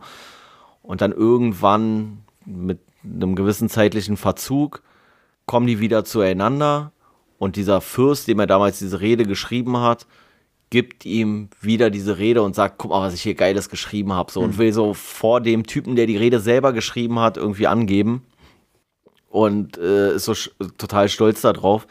Und dann meint er halt auch so, ja, äh, er hat ihm irgendwie die, hat die Papiere entgegengenommen, hat sich die durchgelesen und dann hat er noch seine Anmerkungen, die er früher irgendwie noch hatte, dann dazugelegt und ihm zurückgegeben und dann war es auch so ein bisschen so, haha, so, also war dann relativ locker gelöst sogar noch die Situation. Aber er meint halt auch, dass man die Leute dann halt nicht in der Öffentlichkeit irgendwie damit vorführen soll oder so. Na, generell schreibt ja Knigge, dass er viele Sachen geschrieben hat, die nicht mal unter seinem eigenen Namen veröffentlicht wurden. Er hat aber auch Sachen, die wurden unter seinem Namen veröffentlicht, die hat er selber gar nicht geschrieben, also dass Leute irgendwie mit ihrem, äh, mit seinem Namen ihre Werke geschmückt haben. Und dann halt auch so eine Sachen hier, wo er sagt, er schreibt irgendwas für jemand anderen und der zeigt es dann ihm selbst vor und das Ja, sind auch so ja gerade Sachen. gesagt, naja, ja, ja, ja. Ja. Aber das sind auch so Sachen, wo ich mir denke, was, was sind das für Idioten? Also sowas gibt es ja Nein, wirklich, nein, aber, du das- denkst aber, dir so. Nee, aber, das, aber ich glaube, das ist wirklich so, weil wenn du jetzt viele Leute hast, die eigentlich für dich arbeiten und du dich für diese Leute nicht interessierst, dann vergisst du, wer dir was gegeben hat. Wenn du jetzt immer nur den gleichen hast, der alles für dich macht, so, ne, dann wird das nicht so schnell passieren. Aber das hast du ja auch so, also ein Bekannter Aber ich stelle mir das schon wieder so geil vor, wenn du so eine hohe Position hast, dass du so eine, weil das hört sich für mich schon nach einer krassen Aufgabe an, so wie wenn ich jetzt für einen Kumpel eine Hausarbeit schreiben würde, so. Er schreibt ihnen Reden auf Deutsch und Französisch und so. Mhm. Weißt du, aber wenn du so eine krasse Position hast, dass du so viele Leute hast, die dir irgendeinen so Scheiß zuarbeiten, dass du schon gar nicht mehr den Überblick hast, fände ich eigentlich fast schon wieder geil. Weißt ja, du so, wenn du dann so irgendwas zeigst und sagst so, ja hier, äh, das äh, Buch hier habe ich geschrieben und du weißt schon gar nicht mehr, dass der andere das Buch geschrieben hat. So, also, komplett strange. Naja, ich kann mir auch vorstellen, dass es hier in dieser Geschichte einfach so war, dass er wusste, dass er die Rede nicht selber geschrieben hat, sondern aber nicht mehr wusste, von wem die kam. Ähm, aber ich hatte mal einen Bekannten und der war Architekt und der hat gesagt, bei dem war das gang und gäbe. Also der war in so einem Architektenbüro und der hat irgendwie, also der war schon fertig mit seinem Studium und war aber dann trotzdem irgendwie drei Jahre im Praktikum in so einem Architektenbüro hm. und musste dann immer so für seinen Chefarchitekten, mit dem er da gearbeitet hat, irgendwelche Modelle und sowas immer alles bauen so und dann hat sich sein Vorgesetzter immer damit geschmückt, dass er so tolle Modelle gebaut hat und was er und im Endeffekt hat er gar nichts gemacht so, der hatte einfach drei Praktikanten unter sich so, hat seine Aufgabe an die dirigiert, hat gesagt, hier macht mal bitte, so hat eigentlich gar nichts gemacht, aber alle Arbeit für sich verkauft. Ja, ja, aber das ist auch sowas, worüber wir ja auch schon öfter geredet haben, ne? Man hängt sich so irgendwie das Zertifikat an die Wand und dann machen die anderen Leute die Arbeit und am Ende ist das gar nicht mehr die Person, die eigentlich laut Papier qualifiziert ist, die da die Arbeit macht, für die sie eigentlich qualifiziert ist. Weißt du, dass du nur noch deinen Namen irgendwo ranpappst und die anderen übernehmen dann und du verdienst ja, mit deinem Namen die Kohle. Er ja, ist auch so eine komische Machart, woran mich das auch so ein bisschen erinnert. Jetzt im, im anderen Sinne, aber ist auch an so eine Geschichte, die ich dir auch schon mal erzählt habe, da bei mir auf Arbeit, wo so ein Mädel da war und die hat da irgendwie in so einem Chatroom getextet mit irgendeinem so Typen. Und dann hatte mich immer gefragt, ja, Tobi, was heißt denn das und das auf Englisch? Und dann habe ich da immer alles übersetzt, da ihren halben Chat. Und dann war ich irgendwann so, ja, warum schreibst du denn überhaupt mit jemandem, der, der auf Englisch so, warum schreibst du nicht auf Deutsch oder so? Ja, das ist so eine Single-Börse, wo immer nur auf Englisch geschrieben wird. Und dann meinte ich so, ja, warum dann nicht auf einer Börse, wo man Deutsch schreibt oder so? Und dann war sie so, ja, äh, wer Englisch sprechen kann, hat gleich viel mehr Niveau. So, weißt du, wo du dir denkst, ah. die hat ja scheinbar auch nicht gemerkt, dass sie gerade gar nicht diese Leistung bringt, Weißt du, also es ist ja nicht die Leistung, ein diktiertes Englisch zu geben, weißt du, so ähnlich wie er hier ja nur die Rede wiedergibt, die ihm irgendwie Knigge geschrieben hat, das ist ja gar nicht mehr die Leistung, aber er führt sich trotzdem so auf, als wäre er jetzt der niveauvolle Dödel, so der da die krasse französische Rede geschrieben hat. Und eigentlich war es Knigge, weißt du, und so ähnlich finde ich das dann auch so, dass man dann auch denkt, weil man irgendwie die geistigen Ergüsse anderer Leute wiedergibt, hat man jetzt selber Niveau. Und das merkt man ja bei unserem Podcast, funktioniert nicht. weißt du, also es ist so, äh, es ist äh, eine Einbahnstraße oder warum sagt man eigentlich, es ist eine Einbahnstraße? Ich wollte gerade sagen, es ist eine Einbahnstraße, aber warum ist es eine Einbahnstraße, wenn ich das sage? Weil ich da nicht mehr rauskomme aus der Nummer? Weil ich mich völlig verrannt habe in der Aussage, dass es eine Einbahnstraße ist. Ich glaube, Aussagen, die eine Einbahnstraße sind, sind erst eine Einbahnstraße, wenn du sagst, das ist jetzt eine Einbahnstraße, weil du erst dann merkst. Jetzt kannst du nicht mehr zurück. Einbahnstraße macht in dem Zusammenhang keinen Sinn, aber ich habe mich verrannt. Ist auch eine äh, Feststellung. Ist eine Feststellung. Die kann man einfach mal machen. Schreiben wir später mal in unseren komischen Ratgeber so, wie sollte man im Podcast quatschen und das schreiben wir rein, auf keinen Fall sagen, war eine Einbahnstraße. Was ist dein nächster Punkt, den du markiert hast, bevor wir hier aus der Einbahnstraße nicht mehr rauskommen? Mein nächster Punkt äh, war im Endeffekt was ähnliches. Und das ist bei äh, Punkt 8 von ihm. Das ist auch so eine Anekdote. Der hat ja viele so eine komischen Anekdoten, der Knigge. Da denkst du ja auch so, Alter, wo hat der sich denn da so rumgetrieben? So einfach, weißt du, bei jedem Adligen mal irgendwas so mit in den Pott geschmissen. Und da schildert er, dass er im Adligen in der Hoffnung, dass er dafür auch irgendwie eine Gegenleistung bekommt von diesem Adligen. Ach, mit dem Bild ist? Genau, dass er dem ein Gemälde schenkt und das ist im Endeffekt ja was sehr ähnliches. Also er schenkt dem Gemälde. In dem Fall ist es aber nicht so, dass sich dieser, dieser Adlige dann mit den fremden Federn schmückt, die Knigge ihm sozusagen ans Revier geheftet hat, falls man das so sagt. Auf jeden Fall ähm, dass Knigge eigentlich erwartet, ihm wird eine Gegenleistung gegeben. So, er bekommt da auch irgendwas von dem Adligen, deswegen schenkt er ihm so ein Gemälde, sagt jetzt aber nicht, ja, ein Tauschgeschäft, sondern er gibt es ihm einfach so, weil er denkt, okay, der Adlige wird dann auch großzügig sein. Nee, sogar noch anders so. Der Adlige hat ihm irgendwas versprochen mhm. und bis jetzt noch nicht eingehalten. Und ja, ja, das sollte so ein bisschen genau. Nachdruck verleihen. Und er so. wollte ihm das Gemälde schenken, damit immer, wenn er das Gemälde sieht, er daran denkt, dass mhm. er dem eigentlich noch was schuldig ist. So. Naja, und dann ist es halt auch so, dass dieser Adlige dann vor Knigge irgendwie damit angibt, so was er da für ein tolles, wertvolles Gemälde hat. Und da sagt Knigge dann auch, so man sollte nie bei den Leuten in, in die Schulden kommen.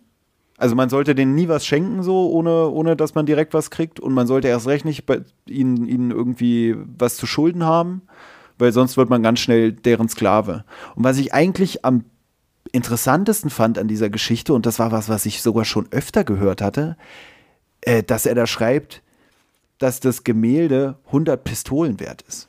Ja, das fand ich aber auch irgendwie eine. Und da war ich schon wieder so. Wertangabe. Da hatte ich so meinen Leiterwagen-Moment, wo ich mir dachte, soll ich jetzt googeln, was eine Pistole ist, oder soll ich mir jetzt einfach denken, damals hat man noch, damals gab es noch so Duellieren und so, da hat man den Wert in Pistolen bemessen? Also, was ist denn eine Pistole? Nee, Du, bist weißt schon, Polizist, was eine- du musst so- wissen, was eine Pistole ist. Nee, du weißt schon, was eine Pistole ist. Eine Handfeuerwaffe oder was? Äh, Ja, aber was kann, meinst du wirklich, der hat da den Wert in Pistolen bemessen? Kann schon sein, so, dass das ist einfach so ein, ja, weiß ich nicht. Was- Also da, ich kann mir generell vorstellen, dass du früher halt grundsätzlich mehr getauscht hast. Hm. Weißt du, also du warst irgendwie Müller so und dann hast du da irgendwie drei Säcke Mehl irgendwo hingebracht und dafür hast du irgendwie zwei Kannen, weiß ich nicht was, Milch bekommen oder Hm. äh, Bier oder was weiß ich was. Aber ich fand es auch strange, so, dass es irgendwie so wie so eine Tauschwährung. Ja, vor allem, ist hat denn 100 Pistolen zu Hause rumliegen? Naja, gut, wenn du jetzt irgendwie, weiß ich nicht, Schießwütig bist. Bei mir ist Nee, aber wenn du jetzt irgendein, irgendein Fürst bist, kann ich mir schon vorstellen, dass du so sagst, pass auf, so, ich, ich brauche Pistolen so, aber ich habe hier noch ein paar Bilder, so, weißt Und ich brauche ein paar Pistolen. äh, ja, nee, so für deine Soldaten oder keine Ahnung was, so, weißt du? Und dann bist du vielleicht so ein verarmter Fürst oder verkaufst du da alles so, deinen komischen, deinen komischen Tigerpelz, der da irgendwie Hm. vorm Feuer liegt oder sowas, keine Ahnung, den haust du da auch noch dazu gebringt, auch nochmal ist zwei krass, Kniffen. dass ein Gemälde. Ich meine, Kunst ist ja sowieso abstrakt. Ich hätte gern jetzt mal einen Vergleich: äh, Müslischüssel, Pistole. Wie viele, wie viele Müslischüsseln sind eine Pistole oder wie viele Pistolen sind eine Müslischüssel, weißt du? Weil ein Gemälde ist ja sowieso so unbemessen, also so unklar. Das kann ja, Ja. von da nach da skalieren. An sich finde ich aber dieses Pistolen als Werteinheit, finde ich fast besser als Euro oder Dollar oder so. Weißt du, also ich finde, Pistolen ist was, da kann ich mir mehr drunter vorstellen. Weißt du, wenn ich mit meinem Vater rede und er sagt mir, ey, früher hat eine Kugel Eis 5 Pfennig gekostet und meine Oma sagt mir, ja, früher hat sie 30 Mark Miete bezahlt, dann bin ich immer so, Es- ja, was heißt das denn jetzt? Naja, naja, vor allem ist es ja auch eigentlich besser, wenn du für dein Gemälde eine Pistole bekommst, als 30 Goldstücke, weil wenn du eine Pistole hast, dann brauchst du nur noch jemanden finden, der 40 Geldstücke hatte und schon hast du den besseren Schnapp gemacht, so weißt du? Also hast du die Pistole und das Geld. Nee, das ist ja ja auch so, so- wie so eine, wie so eine EC-Karte quasi. Ja, und das Ding ist ja auch, so eine Pistole verliert ja nicht an Wert, weißt du? Oder der, warum sollte die an Wert verlieren, sagen wir es mal so. so bei, bei Geld, da kannst du einfach sagen, nimmt unser Geschäft nicht mehr. Aber wenn du mit einer Pistole ins Geschäft gehst, Eben, dann dann kriegst, du das Geld. Oder die Ware. Deswegen finde ich sowieso, es ist auch was, was hier in Berlin eigentlich auch noch durchgesetzt ist, weitenteils, dass man wirklich auch einfach mit der Pistole ins Geschäft geht. Und dann sagst du hier, ich habe hier, ich hab hier noch eine Pistole und dann sagt der Besitzer irgendwie so, ja, ich habe hier fünf Chipstüten und fünf Chipstüten sind weniger als eine Pistole. Das heißt, entweder lässt eine Kugel da oder kriegst die Chipstüten einfach so. Weißt du, also ich finde, mit Pistolen einkaufen gehen sollte sich wieder durchsetzen. Das ist auch so ein Plädoyer von mir. Ich meine, Knigge, er schreibt einen, einen Benehmensratgeber und er schildert ja selber Handelsgeschäfte in Pistolen. Weißt du, also ich muss gar nicht mehr gucken, was Knigge-Ratgeber auf dem Markt, so Kapitel 3.5 oder so. Nee, einfach mit der Pistole ins Geschäft, ab dafür. Weißt du, was ich eigentlich auch schon wieder einen lustigen Gedanken finde? Dass du so hingehst und bringst da so dein Bild hin und dann sagt der Typ so, ey, oh, das ist ja ein wunderschönes Bild, ich würde dir dafür meine letzten 100 Pistolen geben. Und dann kriegst du so 100 Pistolen Und dann knallst du ihn mit der einen nee, ab, so. Nee, nee, und zwei Minuten später kommst du mit 100 Leuten und 100 Pistolen rein und nimmst das Bild wieder mit. Ist brauchst so? ja gar nicht 100 Leute. So, dann, dann ist nicht mehr so bis auf den letzten Cent, sondern bis auf die letzte Pistole. So. Äh. Finde ich, also keine Ahnung, war irgendwie ja. strange so, wo ich mir denke, Alter, wat, wat, wieso Pistolen?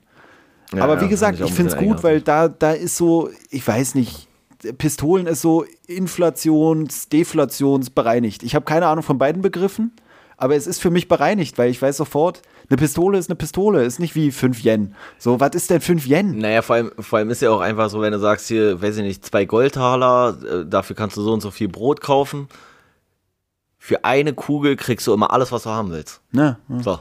Viel unkomplizierter. Ja, wirklich. Ich würde auch sagen, wir holen später, wenn wir nochmal rübergehen zum Rewe und dann nochmal eine Cherry Coke holen, gehen wir vorher noch deine Dienstwaffe aus dem Schrank holen. Oder Ja, können wir machen. naja, Kaufen Komm wir mal. günstig ein, ey. kommen wir günstig bei weg.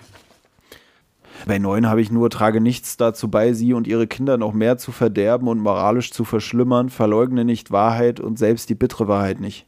Wo ich mir aber auch denke, damals war es vielleicht noch anders so, damals hat es vielleicht noch mehr so Hausmädchenkram und so, wo man sich denkt, okay, es tut einem leid, wenn man die so ein bisschen noch mehr verzieht, die Kinder. Aber eigentlich wäre es auch fast schon gönnerhaft, so die Kinder so richtig zu verziehen Ja, und dann kommen sie wieder nach Hause und sind richtige Arschlöcher. So. Ich meine, ich ja, hatte... wobei andererseits sind es ja dann auch im Zweifel wieder die Vorgesetzten der nächsten Generation, ne? Die Naja, du da und- ranziehst. Und ich muss auch sagen, ich habe mal im Kindergarten gearbeitet, wo es recht gehoben war, sage ich mal. Und da war es sogar so, dass, also, das hatte ich vorher gar nicht so erwartet, dass sie wirklich dann da alle so Au-pairs und Hausmädchen hatten und so, weißt du. Und dann kommt da so der eine Junge und sagt irgendwie äh, zu der einen Erzieherin irgendwie, du Schlampe oder so. So einfach auf chillig. So, ey, du Schlampe, komm mal her oder irgendwie so. Und, und dann- ist gekommen. Ja, und dann, und dann kam sie und, und war so, ja, hier, wie redest du denn mit mir? Und dann hat er gesagt, das sagt Papa immer zu Mama. so, weißt du, also, weil der ja gar nicht weiß, was das bedeutet. Naja, Weißt du, also, für ihn war es einfach die adäquate Anrede einer Frau, ja. die er von zu Hause so mit. Ja, oder vielleicht war bei dem zu Hause das auch gar nicht so negativ konnotiert, weißt du? Vielleicht war das Nee, wirklich nee, einfach ein nettes vielleicht, Wort. Oder? vielleicht war seine Mutter auch einfach eine krasse Schlampe. Ja. Weiß man ja nicht. Man weiß ja nicht, was da los war. Was so ein bisschen in diese Richtung geht von dem Mädel, von dem ich vorhin geredet habe, was ich aber auch in der Uni hatte. Also da wird geschildert, man sollte Leuten nicht von seinen äh, Projekten irgendwie mitteilen, weil sonst verlassen die sich da drauf. Und er schildert ja, Ja, die ja. Reichen auch oft als ein bisschen idiotisch so, weil wenn du denen sagst, ey, äh, ich habe mal gehört, man kann sein Dach auch so oder so anfertigen, dann machen sie es sofort, ohne es nochmal zu checken. Und dann machen sie dich am Ende für die schlechte Idee verantwortlich, wenn dann das Dach einstürzt. Und so eine Sachen kennt man zum einen manchmal. Also ich hatte richtig so Momente, so, ey, das kenne ich doch irgendwoher. Aber ich hatte es auch schon anders, dass ich irgendwie in der Uni war und wir haben irgend so ein Datenerhebungsprojekt gemacht und dann haben wir die Daten eingetragen. Und eigentlich müsste man meines Erachtens nach in unserer, in unserem Alter, weißt du, da habe ich mich zu sehr auf das Wissen von den Leuten verlassen oder keinen Bock gehabt, die von meiner Idee zu überzeugen. Sagen wir es so, weißt du? Weil ich dachte mir, jeder, der ein bisschen Statistik hatte, muss ja wissen, dass es Sinn macht, mehr Probanden zu haben als zu wenig. Weißt du, lieber mehr als zu wenig. Also man plant sowieso immer mehr ein bei irgendwelchen statistischen Erhebungen, aber es beschwert sich keiner, wenn du sagst, ey, ich habe noch zehn weitere Leute befragt. So, da wird Ja. keiner was sagen, weil es stärkt nur deine statistische Auswertung. Und da hatte ich dann mit einem Kumpel, weil wir Spaß dran hatten, Leute zu befragen, haben wir noch mehr Leute befragt. Das war übrigens auch eine äh, Studie, wo es so um das Gewicht von Büchern ging und darum, inwiefern das Gewicht eines Buches die Wichtigkeitseinschätzung des Buches beeinflusst über irgendwie so auch so Ja. eine Metaebene von wegen umso schwerer, umso wichtiger. Wegen Gewicht, wegen äh, schwerwiegend, bla. Ja, ja, klar. Ähm, ist übrigens ein Buch, was wir auch noch lesen werden im Zuge unseres Podcasts, was wir da verwendet haben und präpariert haben. Auf jeden Fall hatte ich mit einem Kumpel Spaß an der Welches Datenerhebung. Buch denn? Ähm, Fänger im Roggen. Ah, okay. Auf jeden Fall hatte ich jetzt kleiner, kleiner Foreshadowing, kleiner Teaser. Haben wir extra eingebaut, Leute. Das ist, wenn was gescriptet ist, dann sowas. Und die Bücher, die wir lesen. Ja, erzähl mal weiter jetzt hier. Auf jeden Fall habe ich dann mehr Daten erhoben mit dem einen Kollegen, als benötigt waren. Und dann wollten wir die eintragen. Und dann waren die aus meiner Gruppe so, hä, nee, aber wir sollten ja nur 90. Nee, können wir jetzt nicht machen. Ich so, hä, das ist doch gut. Nee, aber es hieß, wir sollen 90 erheben. Weißt du, dann wollte ich nicht lange mit dem palavern. Mein Kollege, mit dem ich erhoben hatte, der auch Ahnung von Statistik hatte, der war nicht dabei, der war da an dem Tag nicht da. Der war noch Daten erheben. Und, und dann habe ich mich von denen so tot, also so unterdrücken lassen, weil ich so war, ey, komm, kein Bock hier, weißt du, die Ja, dann Mehrheit, nur die 90, dann entscheidet drauf. ihr, ist mir scheißegal. Dann haben wir die 90 eingetragen. Und da ist ja dann natürlich auch wieder das Ding, ist jetzt wieder so nerdy, dass dann die Frage ist eigentlich auch wieder, welche von den 90 nimmst du? Wir haben halt Ja, erst ja, einfach die ersten 90, aber eigentlich denkt man so, okay, was geht verloren, so wenn du dann so strikt sagst, einfach die ersten 90 und nicht randomisiert, aber das ist jetzt auch wieder zu viel Nerd-Talk. Auf jeden Fall hatten wir dann die Auswertung gemacht mit dem Dozenten, der dieses ganze Seminar geleitet hat.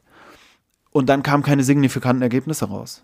Und dann hat der Dozent so gesagt, ja, äh, da bräuchten wir vielleicht so 20 Leute mehr oder so. Ist, ein, ist ganz knapp äh, dran vorbeigeschrammt, dass es signifikant ist. Und dann drehen sich diese Dödel zu mir um. Der eine, der die Fresse am weitesten aufgemacht hat und sagt so, ja, Tobi, du hattest doch noch welche, warum? Ich so, ey, dein Ernst? Nee, ich Weißt du, und der Kollege, mit dem ich die Daten erhoben habe, der war dann auch so ein bisschen pissig auf mich, wo ich da meinte, ey, ganz ehrlich, Leute, wir hatten alle Statistik. Ich habe euch da das schon gesagt, warum?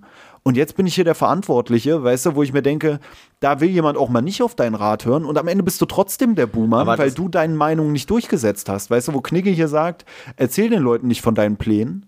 Da muss ich auch sagen, manchmal erzählst du den Leuten von deinen Plänen, die lehnen deine Pläne ab und wenn ihr Scheiß am Ende nicht läuft, bist du der Idiot, weil du dich nicht durchgesetzt hast. Naja, aber, aber das finde ich ist auch grundsätzlich so ein Phänomen, das habe ich auch auf Arbeit schon tausendmal gehabt, dass ich Arbeiten übernommen habe für Leute, die eigentlich die Arbeit hätten machen müssen. Also, dass ich dann, weiß ich nicht, die Verantwortung im Einsatz übernommen habe, weil derjenige, der eigentlich die Verantwortung übernehmen hätte sollen, einfach bescheuert war. So, weil er einfach ja nichts gemacht hat, weil er nichts auf die Reihe gekriegt hat. So.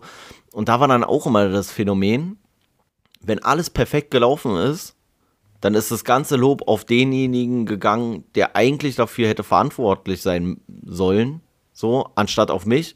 Und wenn was schiefgegangen wäre oder schiefgegangen ist auch, passiert ja auch manchmal, dass nicht alles perfekt läuft, dann war immer so, ne, das war ja hier XY, also dann in dem Fall ich zum Beispiel oder auch irgendwer anderes, so, weißt du, also du nimmst immer so die Lorbeeren, die nimmst du dann mit, verlässt dich auf jemand anderen und sobald was nicht läuft, dann trägst du aber dafür auch nicht die Verantwortung, so, sondern dann ist es wieder der andere. Also du nimmst dir immer nur die dir die Rosinen Ja. raus sozusagen, obwohl du selber gar keine Arbeit leistest. So.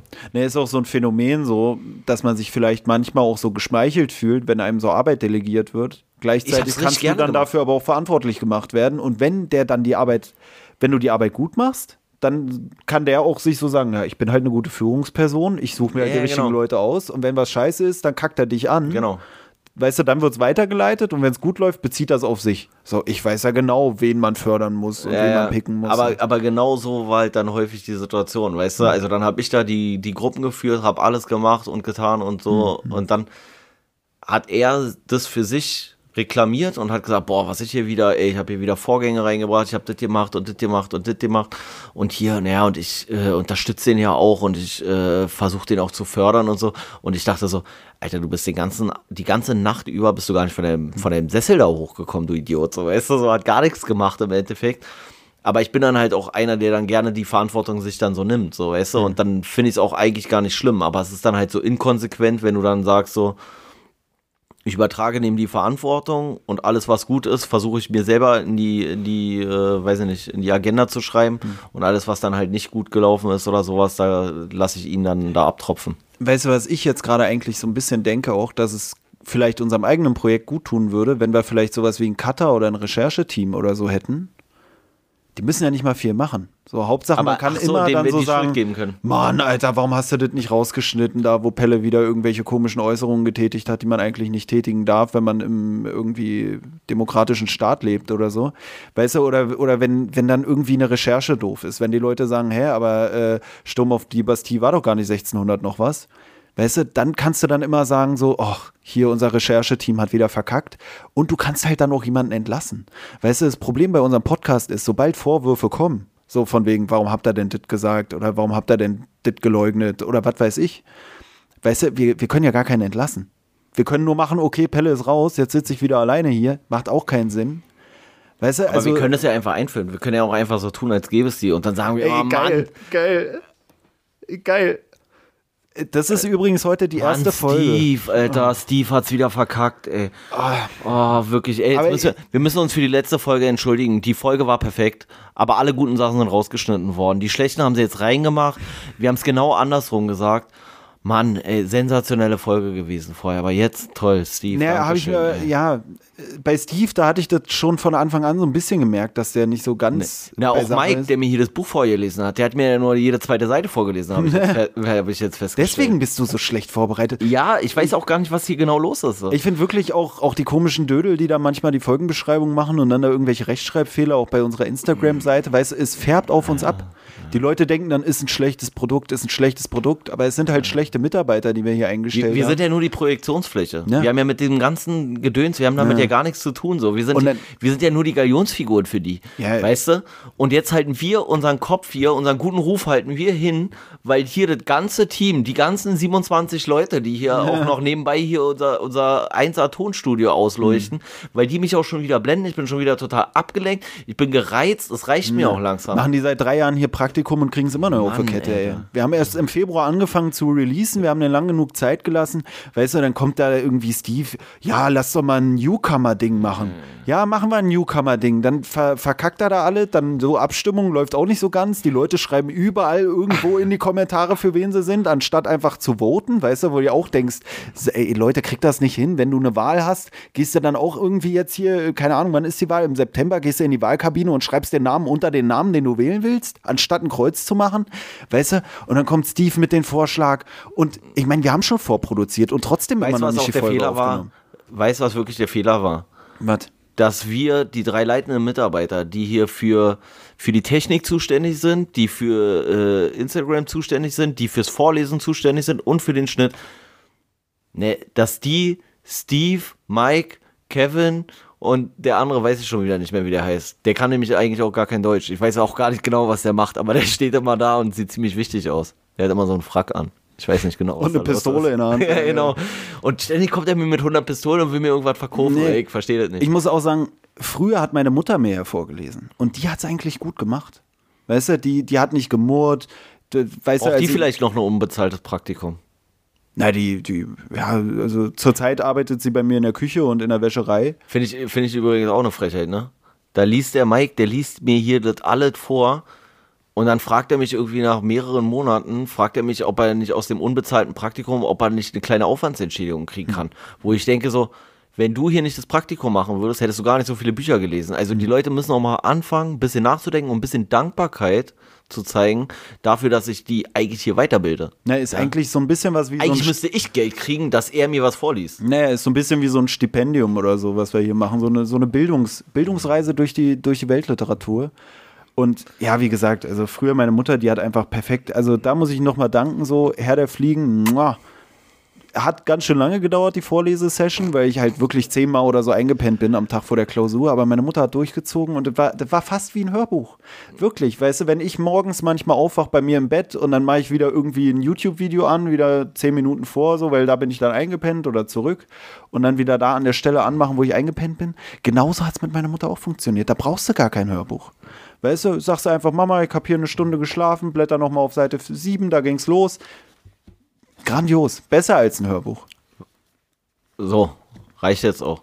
Wir, wir hoffen, dass Mike, Steve und wie heißt der andere, Kevin, dass sie das diesmal ein bisschen besser Ansonsten könnt ihr euch gerne bei uns bewerben. So. Ja, wir brauchen, wir brauchen jede Steve Menge. kümmert sich um die Bewerbung. Ähm, was ist denn dein nächster Punkt? da habe ich, erniedrige dich nicht zu ihrem besoldeten Spaßmacher, der Schwanke liefern muss, so oft sie winken und von dem sie kein vernünftiges Wort hören mögen. Da denke ich mir auch so, da haben wir es ja richtig geschafft mit unserem Podcast. Wieso? Naja, weil eigentlich machen, versuchen wir ja hier auch irgendwie uns. Äh, nee, ach nee, wir sind ja unbesoldet. Das ist ja- also, okay. Hier steht, erniedrige dich nicht zu ihrem besoldeten Spaßmacher. Wir machen einfach unbesoldet Quatsch, den keiner hören will. Und erniedrigen uns dabei. Sofern Ja. das noch geht, ja. Naja. Was ich noch hatte, war. Warte. Vor allen Dingen ist diese Vorsicht nötig gegen Vorgesetzte, die ungeschickter in ihrem Fache sind als du. Was der Punkt, den du markiert hast? Nee, ich habe äh, bei Punkt 13 äh, mir markiert, sie werden dich fordern, selbst wenn sie nie zu leisten imstande sein würden, damit sie Gelegenheit haben, dich eines Fehlers zu zeihen. Und da muss ich dran denken, weißt du, es ist so ein bisschen so dieses so äh, einfach nur darauf warten, dass du irgendwas falsch machst, damit sie sich dann wieder über dich stellen können. Ja. Und da habe ich so eine Erinnerung auch aus meiner Schulzeit bei meinem Politiklehrer, wo wir so in Vorbereitung auf irgendwie die Abi-mündlichen Prüfungen uns unterhalten haben. Und da hat er so über die, die Fragerunde so nach der Prüfung geredet und sowas und äh, wie man da sich verhalten sollte und bla und über irgendwelche dummen Fragen haben wir geredet. Und da habe ich halt so eine Anekdote erzählt, dass bei mir im MSA ein Mädel über den Zweiten Weltkrieg einen Vortrag gehalten hat. Über Judenverfolgung im Dritten Reich hat sie einen Vortrag gehalten. Und im Anschluss wurde sie von unserem Geschichtslehrer gefragt, von wann bis wann der Zweite Weltkrieg ging. Und dann hat sie gesagt, der Zweite Weltkrieg hat mit der Judenverfolgung nichts zu tun. Und dann hat mein Politiklehrer, als ich ihm von der Anekdote erzählt hat, hat dann gesagt, zu sagen, Judenverfolgung im Dritten Reich hat mit dem Zweiten Weltkrieg nichts zu tun, ist wie wenn man sagt, der Mond ist kein Planet. Naja, Und da habe ich gesagt, der Mond ist auch kein Planet, der Mond ist ein Trabant oder halt der Mond, so, weißt du? Und er hat mir widersprochen, dann muss ich ihm das bei Google erstmal vorzeigen und so, damit er da seinen Mund hält, sage ich jetzt mal. Und danach, was hier halt auch so dargestellt wird, die, sie, dieses so, sie werden dich fordern, um irgendwie irgendwelche Fehler bei dir zu entdecken, um dir dann auf die Nase zu binden. Da war der Lehrer dann so, wo du dir auch dachte, dachtest, das ist schon unangenehm, dann sich so messen zu wollen mit irgendwelchen Zwölfklässlern oder Dreizehnklässlern damals.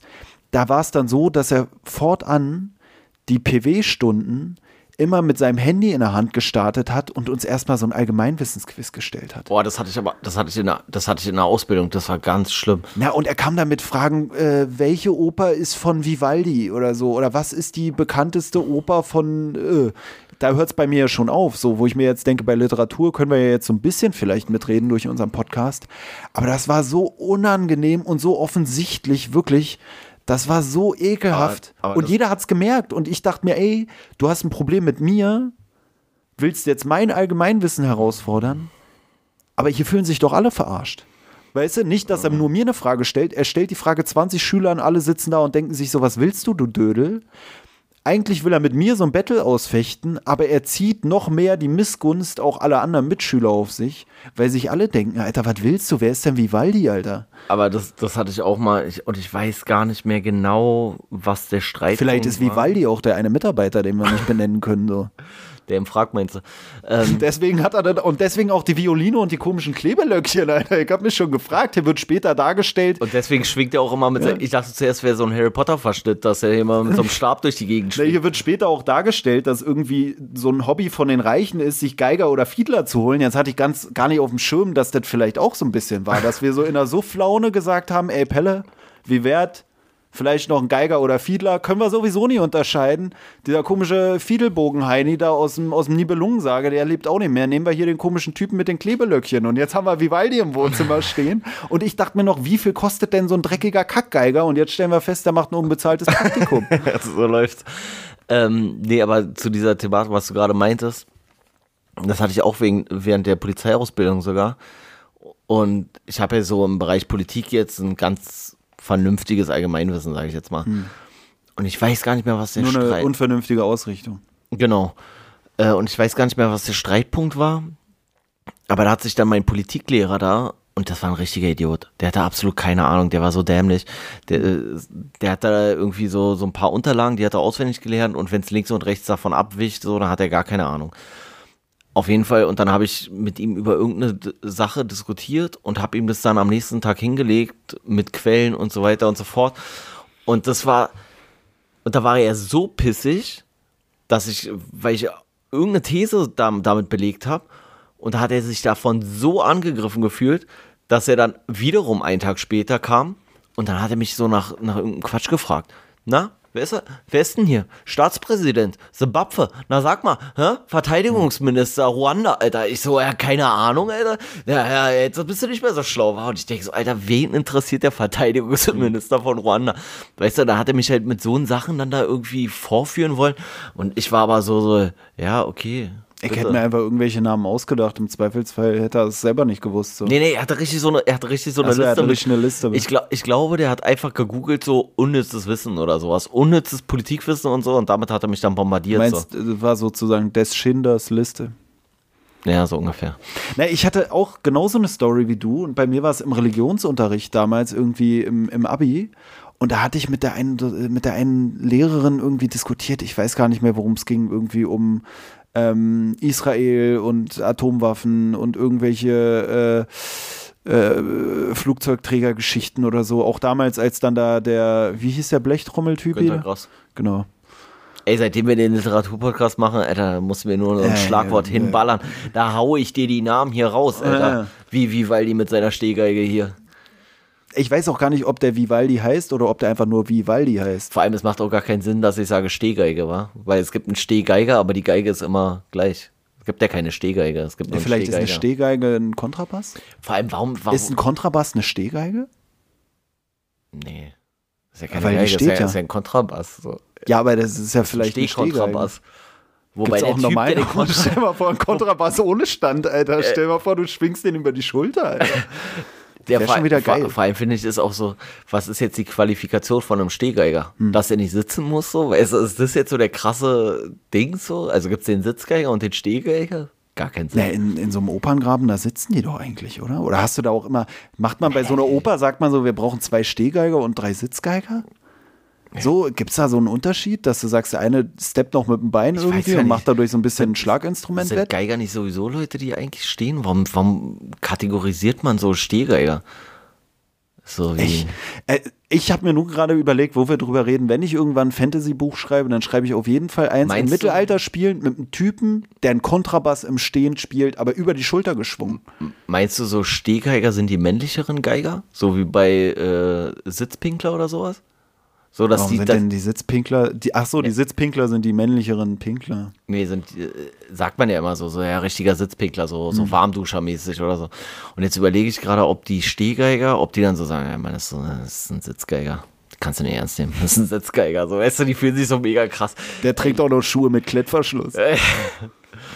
Ja, Aber hier unser Vivaldi, der trägt da so eine komischen Slipper. Das finde ich auch irgendwie nicht viel besser, weißt du? So mit so einem Absatz hinten auch noch, weiß ich auch nicht. Ja, aber ich glaube, so. Ich frage mich auch gerade, ob der mit, mit, mit zwei Pistolen zu unserer Oma gegangen ist und sich die da abgezogen hat, wenn ich das so sehe. Sieht auch fast so aus wie so Krokodilleder oder so. Aber ich weiß gar nicht, wie kamen wir denn jetzt schon wieder dahin? Eigentlich war ich ganz woanders. wir waren bei Günter Grass gerade. Ach so, und dann hatte ich mit der Lehrerin da gequatscht.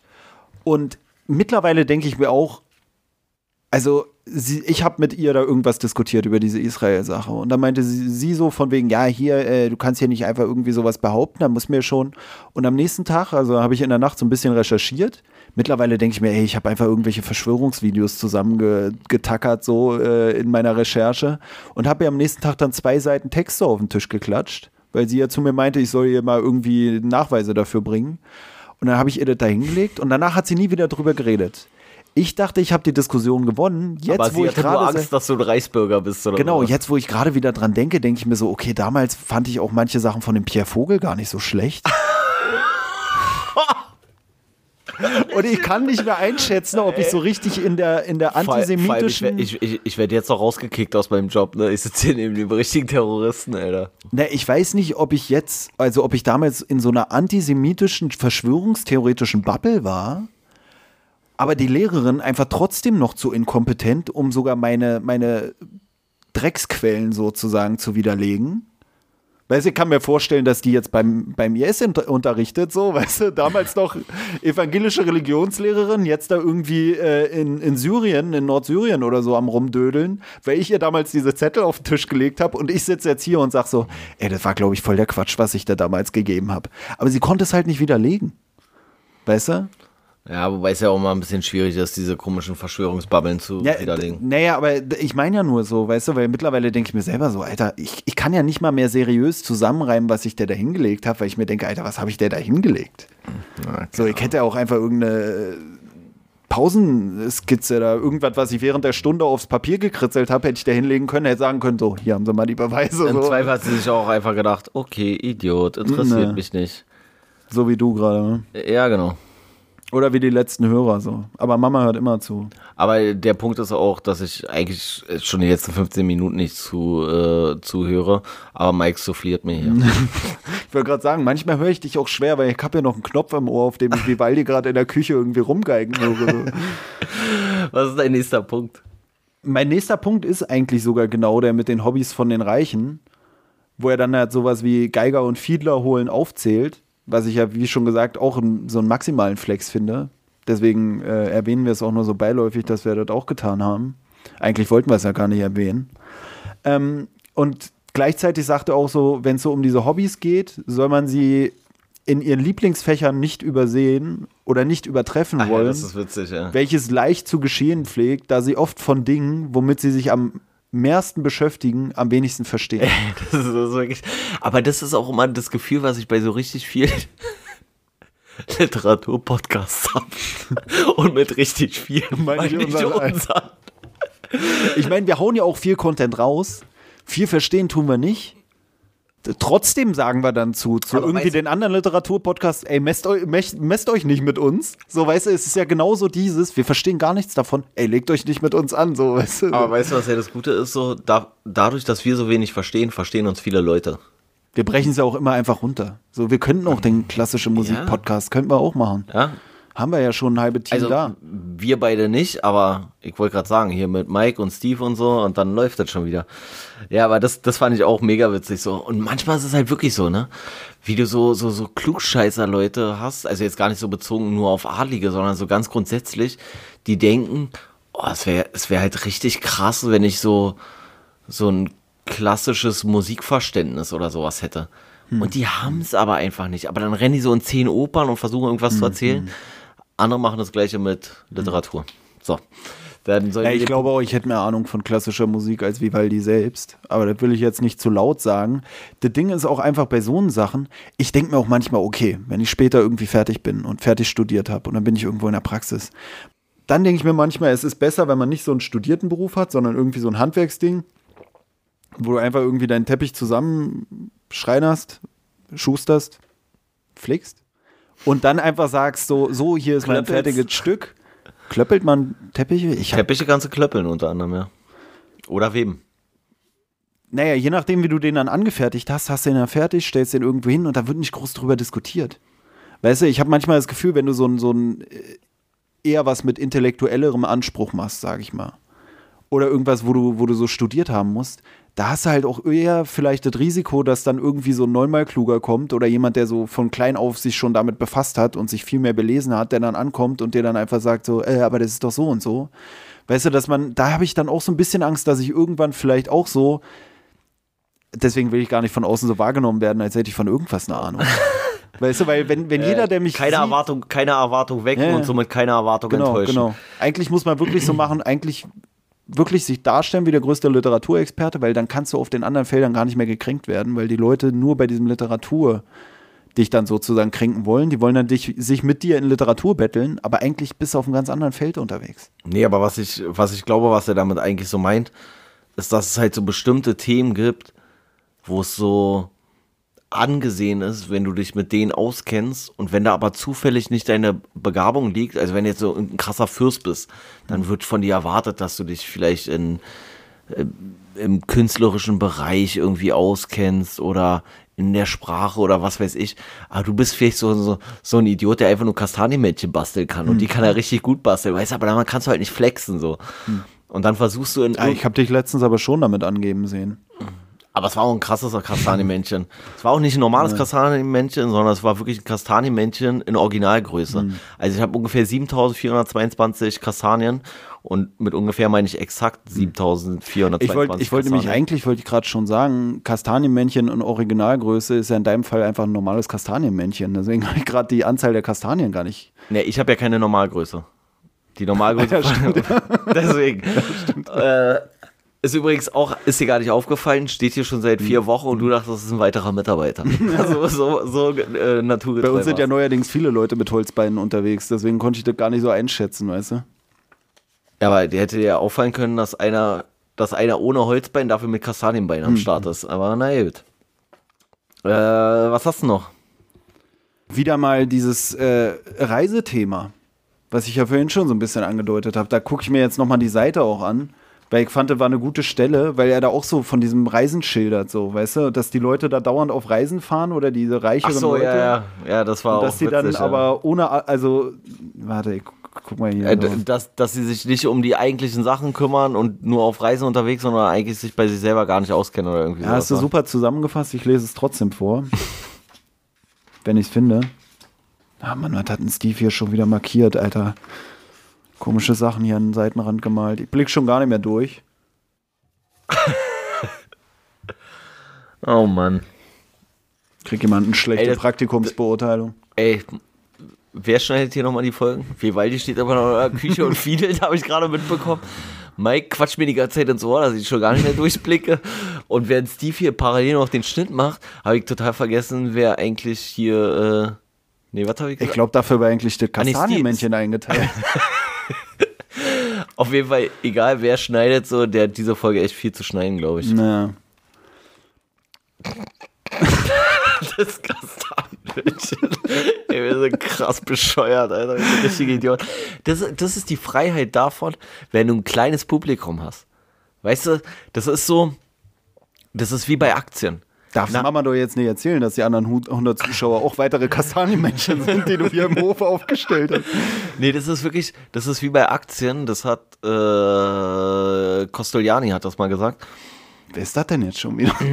so ein Börsenguru.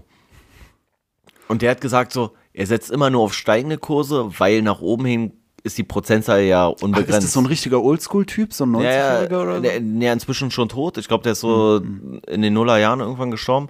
Aber der war irgendwie so 80 Jahre an der Ja, ja, Börse. hab oder ich, glaube irgendwie auch schon öfter so Videos André Costoliani, so. Ich glaube, aus Ungarn gebürtig. Ähm, ist ja auch. Notfalls Rechercheteam.